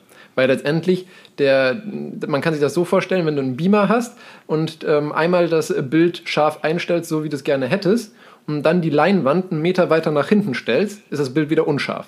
Und genau das passiert letztendlich während des Wachstums in der Regel. Das hast du sehr schön erklärt. Ja, deswegen ist, äh, tritt da auch häufiger eigentlich eine ähm, Kurzsichtigkeit auf als eine Weitsichtigkeit. Ähm, und äh, was dann im Alter wiederum passiert, warum ältere Menschen äh, häufig eine Lesebrille benötigen, ist letztendlich, dass die natürliche Linse, die unser Auge hat, einfach durch die Alterung härter wird. Und ähm, auch wenn man es sonst im täglichen Leben nicht mitbekommt, weil man nichts davon spürt, aber die Linse ist sehr flexibel und je nachdem, ob man eben weit guckt oder nah etwas lesen möchte, wird die Linse entweder abgeflacht oder halt wird etwas runder, um letztendlich den Brennpunkt anzupassen an den Abstand des Objekts. Und dadurch, dass die Linse härter wird, lässt sie sich halt einfach schlechter verformen. Und diese fehlende Verformbarkeit spürt man in der Ferne in der Regel nicht so sehr. Das kann man sich so vorstellen wie auch bei einem Kameraobjektiv. Da ist auch irgendwann dann, ähm, da hast du, wenn du den Fokus dir anguckst, wo du den einstellen kannst, da hast du ja immer so Anzeigen, wo du auf, also auf was für eine Distanz der Foto und der Fokus ist. Da hast du meistens irgendwie so, weiß ich, einen Meter, fünf Meter, zehn Meter und irgendwann noch ein Endlichzeichen. Weil ab einer bestimmten Entfernung hast du keinen wirklichen keine wirkliche Fokusebene mehr, weil das so weit weg ist, dass es im Prinzip irrelevant wird. Und deswegen merkt man dann diese Verhärtung und die fehlende Flexibilität mehr im Nahbereich. Ah, das, das ist, das, ja, okay. Und, und das bleibt einfach durch eine Brille vollkommen unbeeinflusst.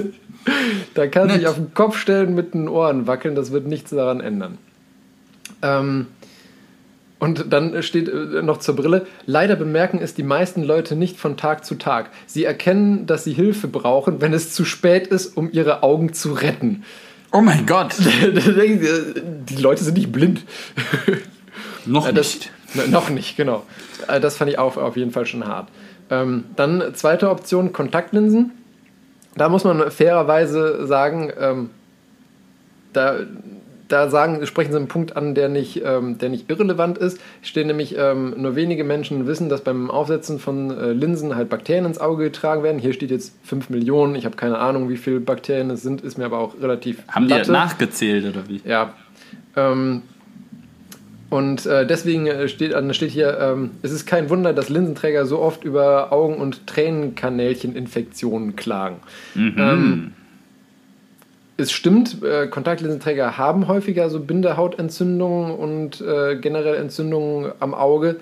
Aber ich zum Beispiel, ähm, ich habe, weiß nicht, sechs, sieben, nee, mehr. Ich habe über zehn Jahre lang, habe ich im Prinzip täglich Kontaktlinsen getragen und ich hatte kein einziges Mal eine Infektion. Hier, me too. Still ja. counting. Ja, und deswegen ist das halt auch, also wenn du halt einfach eine gewisse Basishygiene äh, beachtest, dann äh, kannst du Was das du meinst, Hände waschen, bevor man sich mit denen in die Augen packt. zum Beispiel und halt so Dinger auch nicht irgendwie, wenn sie nur für einen Monat geeignet sind, ein halbes Jahr oder sowas nutzen. ähm, Du kennst mich doch sicherlich.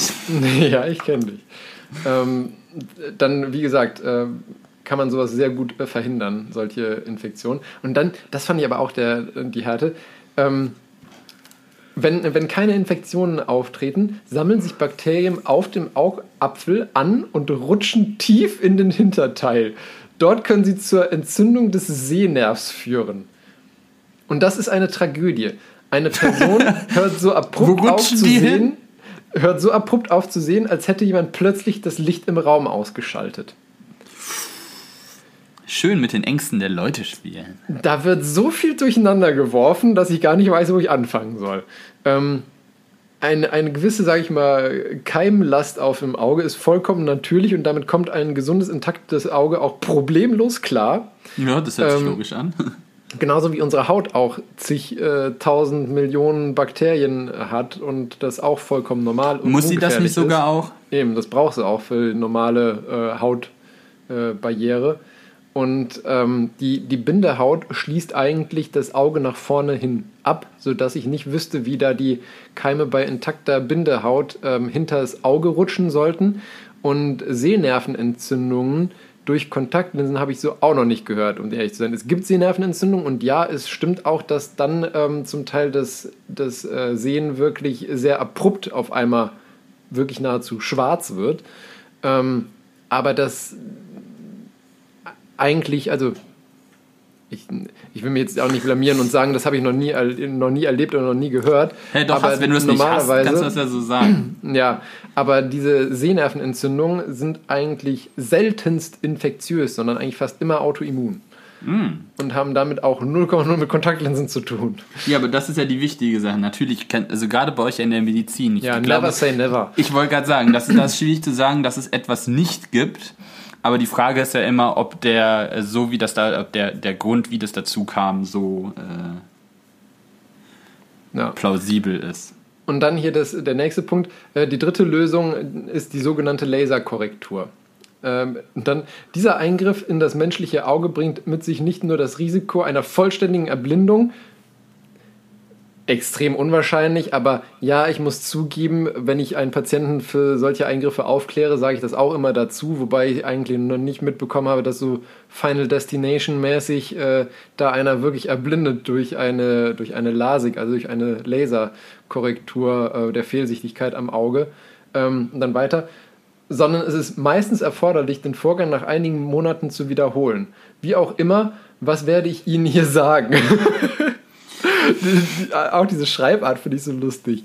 Und ähm, na, das stimmt halt auch einfach nicht. Das, es stimmt nicht, dass man meistens das nach wenigen Monaten wiederholen muss, weil wenn das so wäre, das wäre, das, das wäre, dann würde das kein Mensch mehr machen. Ähm, das funktioniert in der Regel sehr gut. Ähm, man hat auch schon mehrere Jahrzehnte Erfahrung damit. Und das Schöne ist, am Ende steht hier, ich kenne keinen, und das dann wirklich hier so fett und äh, Caps Lock mäßig gedruckt, ich kenne keinen Spezialisten, der sich dieser Operation unterziehen würde, obwohl er sie den Leuten empfiehlt. Man kann Er das jetzt winkt, nicht hören, winkt, aber ich winke. Ich, ich habe mich für die Augenheilkunde als medizinisches Fach entschieden und vor zwei Jahren wurde ich gelasert und ich bin hochzufrieden. also von daher, Ich würde bei mir auch fast vermuten, dass das dann in der nächsten Zeit mal ansteht. ja, also ich, ich kann das eigentlich, also ich empfehle das äh, Leuten, wenn es Sinn macht. Es gibt natürlich auch gewisse Kontraindikationen, das will ich gar nicht wegreden, aber wenn es Sinn macht und durchführbar ist, dann empfehle ich das jedem guten Gewissens, weil ich habe es machen lassen. Ich bin äh, absolut begeistert davon und ähm, bin das lebende Gegenbeispiel für diese blöde Aussage. Ähm, ja, ich kürze den ganzen Rest jetzt einmal ab, weil ich möchte auf jeden Fall noch deinen Bericht hören. Ähm, da steht noch ganz viel Blödsinn drin und ähm, dass man äh, das Ganze kaufen soll und so weiter. Aber was ich sehr interessant finde, man erfährt nirgendwo, was das dieses ominöse, tolle Gerät jetzt eigentlich ist. Also man, man erfährt nicht, ist das eine Brille oder ist es auch so eine Art das hätte ich mich jetzt Kontaktlinse nämlich echt, oder weil du immer die ganze Zeit von irgendeiner Methode oder sowas sprichst, aber ich wollte jetzt wissen, was sie dir da jetzt verkaufen. Ja, genau. Also oder das- Pillen das oder erfährt was man. denn jetzt? Das erfährt man gar nicht, was das genau ist. Und was ich auch sehr schön finde, und das ist, äh, ist so der Punkt, wo man eindeutig merkt, dass es eigentlich hauptsächlich ein reiner Scam, davon abgesehen, dass es am Anfang auch Schwurbel ist. Ähm, nee, so nach dem Motto, wenn Sie jetzt sofort bestellen, kriegen Sie 50% Rabatt. Und dann das Schöne, das habe ich auch ausprobiert, ganz unten steht dann rot und fett gedruckt, Sonderangebot gilt bis Tagesende. Und als ich das jetzt hier runtergeladen hatte, war es 6.3.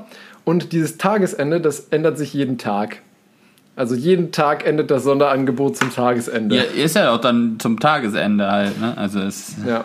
Und wenn man dann auf den, auf den, ähm, dann steht hier noch fett, hier klicken Sie hier um die äh, Und du klickst da Original- überall drauf. um die Originaltechnologie zur nicht-chirurgischen Unterstützung von Linsen mit Finanzierung, bla bla, in 21 Tagen Wiederherstellung Sehvermögen zu erhalten und so weiter.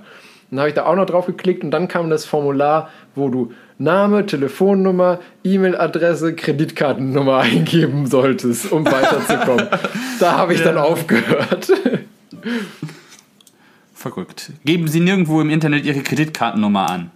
nee, äh, das, äh, spätestens da sollte man sich wirklich sicher sein, was man kaufen möchte und was man da angeboten bekommt. Ernsthaft, dass du da überall drauf geklickt hast. Wie gesagt, ich habe alles aktualisiert und danach einen äh, Viren- und äh, Trojaner-Scan gemacht und Ich möchte hiermit auch nochmal an alle, die das vielleicht hören, sagen, macht das nicht. hm, ja.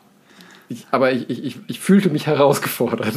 Das fühlte mich herausgefordert. Ja. Okay, dann macht das nicht, solange ihr kein Augenarzt seid. ja. Verrückt. Kommen wir nun zu deinem äh, Grosjean-Bericht von der FIA. Das interessiert mich Ja, jetzt ne? wirklich, was man da aus dem wir jetzt, Unfall für Schlüsse zieht. den machen wir dann jetzt noch kurz und dann würde ich sagen, äh, sparen wir uns die, nächst, die anderen beiden Themen fürs nächste Mal einfach auf. Ja, stimmt eigentlich von der Zeit her passt ganz gut. Genau. Also, was haben Sie da herausgefunden? Und zwar ging es ja dann darum, äh, dann beim großen Preis von Bahrain 2020 äh, ist ja der Herr Grosjean ähm, nach rechts abgebogen in die Leitplanke. Äh, und zwar haben sie das sich nochmal genau angeguckt. Das war halt äh, 100 Meter, 180 Meter hinter dem äh, Scheitelpunkt der Kurve 3. Und da ist er halt äh, in, die, in die Leitplanke gefahren. Äh, und was ja so besonders daran war, ist, dass das Auto halt äh, in zwei Teile zerbrochen ist und in einem riesigen Feuerball geendet ist. Wo dann alle direkt da drauf geguckt haben und sich gedacht haben so, hm, das hätte so nicht passieren sollen. und deshalb war das so besonders, nicht, dass, dass er dann halt rausgekommen ist, obwohl er dann Verbrennungen hatte und dass alle gedacht haben, uh, da hätte aber Schlimmeres passieren können. Aber dass es da halt wieder so mal ein Crash war, wo du offensichtlich gesehen hast, dass die Sicherheitsmaßnahmen, die da vorherrschen, äh, nicht ausreichend sind. Auch wenn das glimpflich ausgegangen ist. Aber Ja. du hast gesehen, das hätte so nicht ablaufen sollen. Und das hätte so auch extrem schief gehen können. Ja, eben, das ist ja der Punkt dann. Ne? Also dann, da, da war es halt nur dann Glück zu verhindern, dass, der, dass er da rausgekommen ist. Wobei, es wurde ja auch viel getan, um den zu, um dahin zu unterstützen. Das wird ja hier nochmal herausgearbeitet. Aber es ist auch vieles so gelaufen, wo man sich so fragen sollte, ah, da müsste man vielleicht nochmal ein bisschen nacharbeiten. Ähm, und zwar haben sie erstmal hier den, den ganzen Vorfall analysiert. Und zwar waren halt, der am Absch also in dem, dieser Bericht, den Leuten diesen Bericht erstellt haben, zwei, nur zwei Leute in den Crash involviert, nämlich der Herr Grosjean und der Herr Quert. Und zwar ist der, hat der Grosjean den Quert überholt und ist ihm quasi vors Auto gefahren. Äh, und dadurch ist das Auto halt unruhig geworden und er ist dann halt nach rechts abgebogen. Deshalb auch 180 Meter nach dem Scheitelpunkt der Kurve. Also weil, weil dann quasi die Kurve schon wieder vorbei war und das war halt quasi das, was danach ähm, folgte. Und sie sagen zwar auch, wenn andere Fahrer in diesem Getümmel noch quasi mit zu der Unfall, also zu der zu dem Auftreten des Unfalls gefühlt haben, weil halt der Quert vielleicht noch auf andere geachtet war, noch ein bisschen verzögern musste oder der das Grosjean war auch abgelenkt war. Aber es waren tatsächlich nur, also die beiden anscheinend daran beteiligt. Das hat man auch gesehen, sonst hat sich ja kein anderer äh, berührt. Der Einschlag äh, in diese Dreifachbarriere, die dann da stand, also dreifach äh, Leitplanke übereinander, ähm, ist bei hund- 192 Kilometer pro Stunde passiert. Also knapp unter 200 km/h ist er da eingeschlagen. Und zwar ähm, äh, unter einem Winkel von 29 Grad zur äh, Leitplanke. Also ein recht spitzer Winkel tatsächlich. Ja. Eigentlich willst du grundsätzlich immer sehr stumpfe Winkel haben, weil da, dadurch sind quasi bei diesen Rennautos alle Crash-Strukturen ausgelegt. Immer nur so, bumm, entweder seitwärts voll oder voll. Am liebsten ja. hast du voll geradeaus dagegen, head-on, weil da sind dann also dieses Hand, äh, Hals und Nacken Hans. Äh, Support-System, Hans, äh, quasi ja darauf ausgelegt und alle die Crash-Strukturen vorne, dass du einfach dahin sehr viel Kraft absorbieren kannst. Und spitzer Winkel ist immer, da kriegst du immer dann auch Schläge im Nackenbereich, also Wirbelsäulenbereich und äh, da kommen immer sehr unschöne Kräfte wirken dann auf den Fahrerkörper ein. Nicht, dass das dem Auto besser oder schlechter gefallen ist, es geht nur um den Fahrer, der da drin sitzt. Äh, aber was dann das Interessante war, tatsächlich äh, 22 Grad Yaw. Und also Gier, das ist quasi die, äh, also meines Erachtens ist die Einheit ein bisschen falsch, aber es gab halt noch eine nennenswerte Gierrate zu dem Zeitpunkt. Und das war genau das, was ich gesagt habe, äh, das hatte ich damals auch schon gemutmaßt. Was heißt dieses ähm, 22 Grad Yaw? Ähm, das Auto hat sich um die Hochachse noch bewegt, also rotiert. Der ist einfach nicht quasi nur in einem Winkel, pop, da rein, sondern das Auto hat sich quasi noch um die Hochachse gedreht, während es eingeschlagen ist. Ah, okay.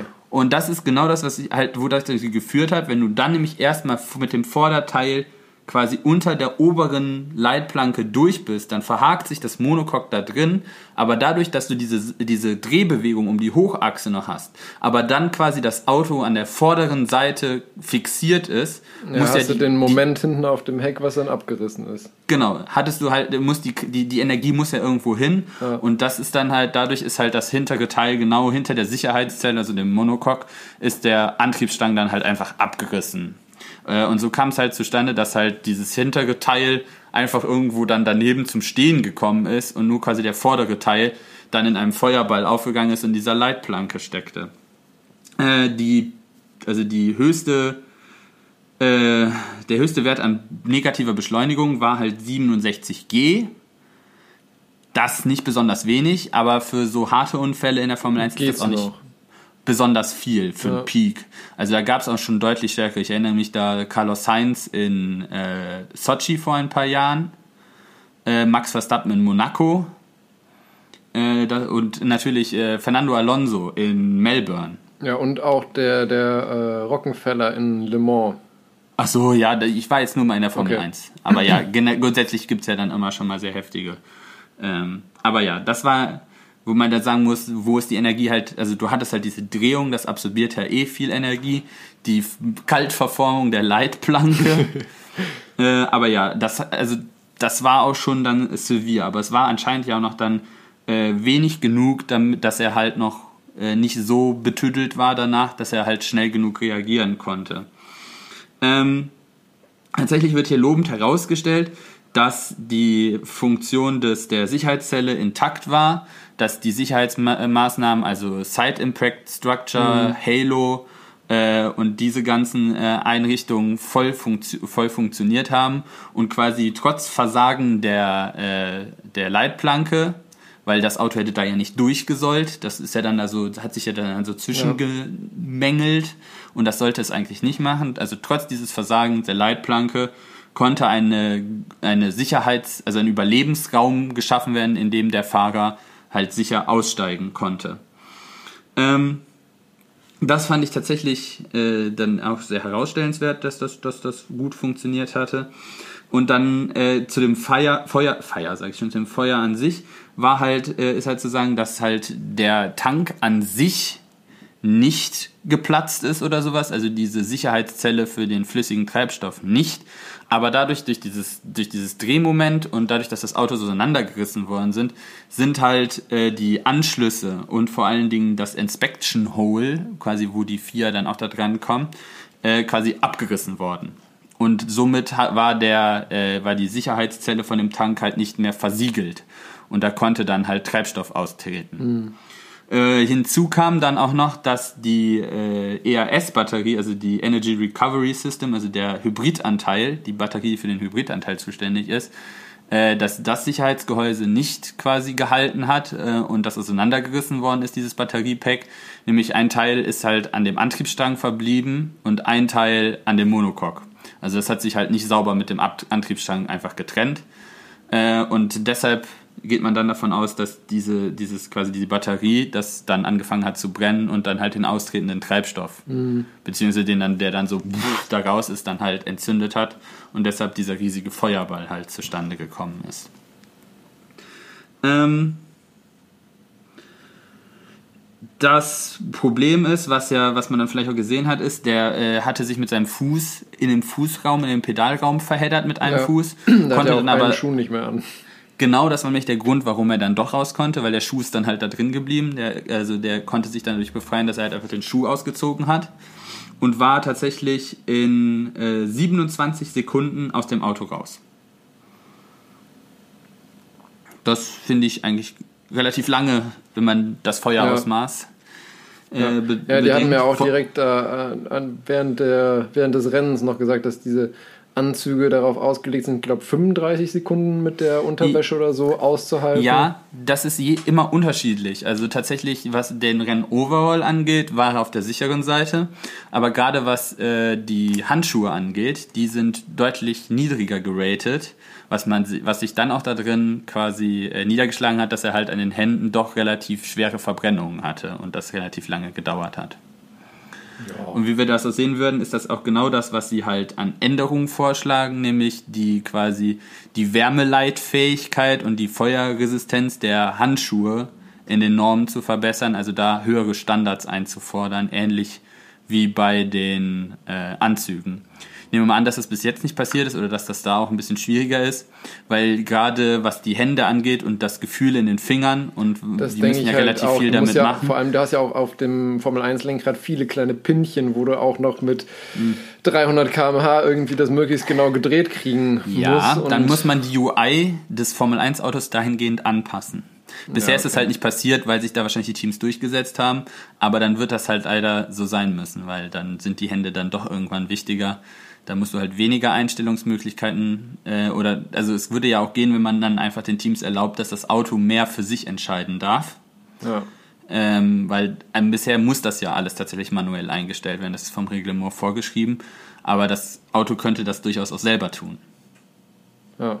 Ähm, um dann halt einfach den Fahrer da zu entlasten. Oder sie machen es wieder, dass sie es von, von der Box aus machen. Das ist gleich, ob das Auto das selber macht oder ja. irgendein Ingenieur ja, gut, an der stimmt. Box, aber egal. Das Rennen war nach 5,5 Sekunden nach dem Einschlag gered flag. Das wurde auch noch festgehalten. Das finde ich eine sehr gute und zügige äh, Entscheidung, wobei ich würde jetzt auch sagen, dass das nicht allzu schwierig war bei dem Feuerball. Beim Feuerball, da musst du, glaube ich, nicht zu sagen, so, überlegen. okay, also das war, glaube ich, eine ziemlich einfache Sache. Allerdings elf Sekunden tatsächlich nach Einschlag war schon das Medical Car da. Äh, das wollte ich auch noch äh, positiv hervorheben, weil das Ding, das sieht man ja vielleicht auch immer, das steht an der Startausstellung immer auch hinter dem Feld ja. und das fährt tatsächlich auch die erste Runde mit dem Feld mit.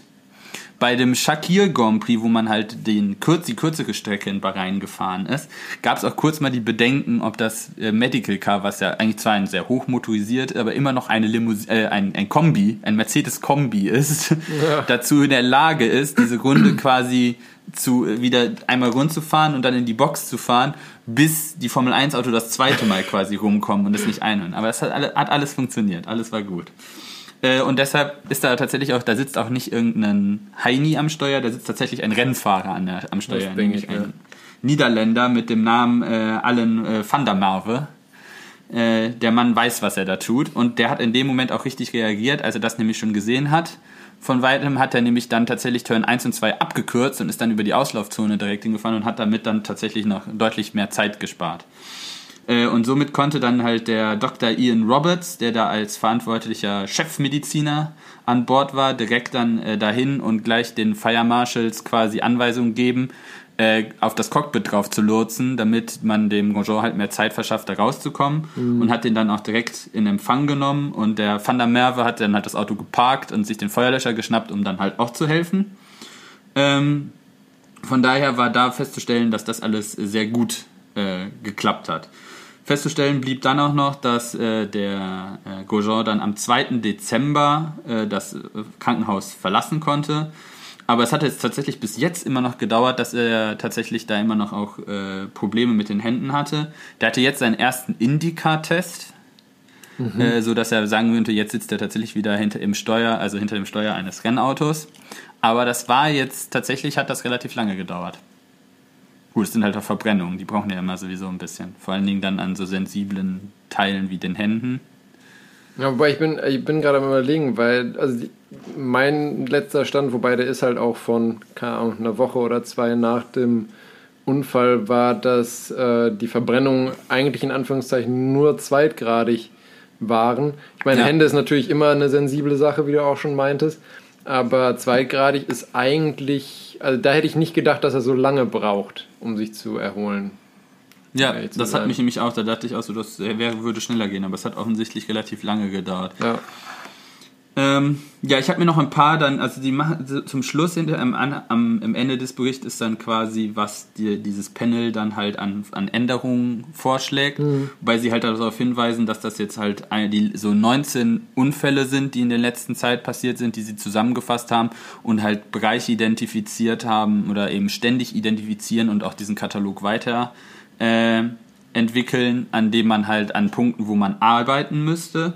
Ich habe ein paar Mal da herausgearbeitet. Das ist halt in so Kategorien unterteilt, zum Beispiel bei den Fahrzeugen, dass man halt äh, die Regularien, was die Überlebenszelle und vor allen Dingen die Frontgeometrie dieser Überlebenszelle äh, sich nochmal anschauen äh, sollte äh, ich nehme mal an, dass das dahin schließen lässt, dass man halt eben das, weil wenn das eben zu klein und zu spitz vorne ist, dann kann sich das halt ja. halt wie so ein Keil irgendwo durchschieben. Dass man sich das einfach anschaut. Äh, die letzte Revision, die dahingehend immer ja, die große passiert ist, war ja dann irgendwann, dass man hohe Nasen verboten hat, weil die waren ja irgendwann dann so hoch und spitz, dass man dass das halt von wenn du, wenn du, wenn die an der Seite sich gegenseitig treffen, dass das halt quasi über die Side Impact Structure ja. direkt Richtung Kopf quasi zielt. Äh, also da, da, das haben sie als Feld äh, identifiziert. Und vor allen Dingen die Analyse der Power Unit äh, Halterung. Also was man sich da vielleicht anschaut, äh, wie man die Mountings auslegt. Und man halt, also wahrscheinlich würde es für mich würde es jetzt Sinn machen zu sagen, man schaut sich da genauer an, äh, wann die Kacke abbrechen soll tatsächlich, weil darauf zu gehen, dass es hoch alles total dran ist, macht keinen Sinn. Nee. Weil du brauchst dieses Feature, um die Energie zu dissipieren, so wie das da auch passiert ist. Aber du musst halt sicherstellen, dass alles glatt sauber abreißt ja, und nicht halt dann der Tank. Ja, vor allen Dingen, dass dann der Tank nicht auseinandergerissen wird, also dass die Leitungen abfliegen oder halt die Batterie auseinandergerissen wird, sondern es wäre dann schon Swift, wenn das, der, dieses ganze Paket einfach von der Sicherheitszelle so einmal hinten abreißt. Ja. Ohne dass es halt wabbelig wird. Das ist ein sehr schmaler Grad. Ähm, ja, und vor allen Dingen haben sie dann halt sehr selbstkritisch gesagt, hier Design Review of Safety Fuel Bladder Installation in all vier Single-Seater Categories. Da ist wahrscheinlich darauf zu zielen, dass sie genau meinten, dass dieses Inspection Hole, wo sie ja gesagt haben, da, äh, dass das ist halt aufgegangen während des Crashes und hat dazu halt geführt, dass da Treibstoff aus, äh, ausgetreten ist äh, dass man da halt mal eine Revision machen sollte, sich angucken sollte, ob man das nicht besser gestalten kann, um halt trotzdem noch alles, alle Regelüberprüfungen durchführen zu können, aber da halt ein, ein Maximalmaß an Sicherheit äh, zu garantieren. Ja. Und das halt für alle Single-Seaters, die unter FAE, Also FIA-Regularien fahren. Also würden mir jetzt zum Beispiel noch die Indycars auf jeden Fall einfallen. Das sind auch ähnliche Belastungen, natürlich Formel 2, Formel 3. Äh, Formel E würde auch passen, aber die haben ja keinen Tank. äh, von daher, ja. Äh, Circuit, also der Strecke, die Strecke wurde auch noch angesprochen, nämlich da sollte vor allen Dingen Review of exting, äh, äh, Existing Circuit Barrier Opening Installations. Das heißt, wie sind da die Absperrungen? Äh, diese Barriere stand da ja vor allen Dingen auch nur, weil da eine Zufahrt und eine Abfahrt äh, von der Strecke war, mhm. um die halt zu schützen. Das heißt, da sollte, weil dafür ist wahrscheinlich gemünzt, dass man sich da anschaut, ob man diese Zufahrt nicht anders routet, dass man da halt vielleicht Tech-Pro-Barrieren oder überhaupt gar keine Leitplanke hinstellen muss, dass man da eine weitere Run-Off-Area hat. Ähm, das würde ich so verstehen. Und dann ja, halt beim das Driver. Ich, muss ich sagen, wieder also ja, klar. Das muss man aber ständig logisches Statement äh, ist ein logisches Statement als Konsequenz von der ganzen Geschichte. Aber ähm, es war ja jetzt auch kein, kein wirklicher Punkt, wo du so richtig mit einem Einschlag eigentlich rechnest von der, von der ähm, Sicherheitsausstattung her. Ja. Und du kannst halt nicht die komplette, äh, komplette Strecke in Watte packen, sage ich mal blöd gesagt, Ähm, deswegen, und irgendwo brauchst du halt auch so Zufahrten. Und ich weiß jetzt nicht, ob das wirklich. Äh, naja, es steht ja auch nur, dass man das mal ja, überprüfen ja, sollte. Dass man, also, es kann ja sein, dass man da nochmal äh, Dinge findet und sagt so, da, oh, das ist wirklich dumm. Ja, gut, das stimmt. Auch wenn es nicht genau die Stelle da ist. Ja. Äh, und dann halt noch beim Driver Safety Equipment äh, äh, Investigation into Improvements to the Gloves Heat Transfer Index. Also quasi nicht, dass also dass halt quasi die Wärme von den äh, mit den von den Handschuhen tatsächlich schlechter durchgeleitet wird, einfach also sie quasi feuerresistenter zu machen, würde ich jetzt mal dazu sagen. Ähm, und dann ongoing research project extinguisher system for open cockpit cars ganz interessant. Also zum Beispiel Formel 2 Autos ja. haben das auch schon mal an, an Bord. Die haben so Feuerlöschanlagen. Äh, die auch letztes Jahr ist zum Beispiel bei Mick Schumacher im Auto mal losgegangen, ohne ja. dass irgendwie es gebrannt hat. Einfach, da hat es einfach puff gemacht und dann war das ganze Auto weiß. Ähm, aber ja, das ist dann, dann regt man sich da halt einmal drüber, weil das Rennen von jemandem beendet worden ist, obwohl das gar nicht beendet, äh, also obwohl es gar nicht gebrannt hat. Aber wäre vielleicht doch auch keine schlechte Idee weil dann wäre nämlich in dem Fall wäre, hätte, hätte man damit dem Fahrer auch mehr Zeit verschafft, aus dem Auto rauszukommen, wenn dann halt das Auto direkt beim Einsteig dann einmal so einmal so ein bisschen Feuerlöschzeug discharged, sodass du dann weißt halt du, genau was den genutzt wird. Also ist das ist das äh, Pulver ABC Pulver? Äh, das mit dem Schaum oder Pulver ist auch eher so. Meh. Ja, ich finde es gar nicht so irrelevant, weil äh, wenn du bedenkst, sag ich mal, wenn du den, den Fahrer halt in eine Schicht Schaum einpackst, dann hast du natürlich auch durch den Schaum noch eine gewisse Hitzeisolation.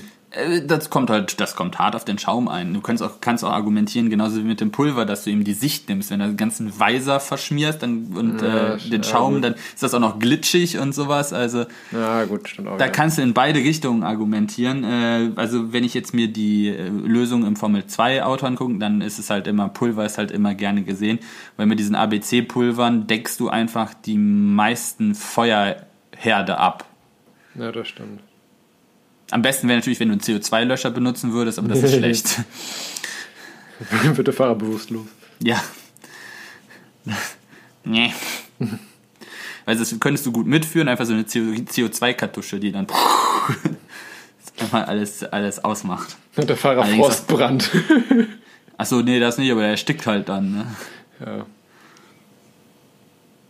Gut, das wäre ein Gas, wo er es sogar merken würde, dass es erstickt. Gegen CO2 ist nämlich, das ist das einzige Gas, wo man äh, Erstickungserscheinungen zeigt. Wenn du ein anderes Gas nehmen würdest, würdest du nicht mal merken, dass du erstickst. Du kannst auch Lachgas nehmen. Obwohl, ja. das ist ja brennbar. ja, um jemanden zu ersticken, nicht um zu löschen. Ja, der ist halt auch Open Access, ist in den Show Notes, falls sich da jemand noch genau durchlesen möchte. I'm done Sehr with schön. it. Ja, dann. Gut dann würde ich sagen, ohne Umschweife sind wir auch dann mit dieser Folge. Sind diesmal wieder etwas länger, weil wir irgendwie viel gequatscht haben einfach. Boah, Aber muss ja auch ich, mal sein. Ich hab, mir kam es auch gar nicht so lang vor.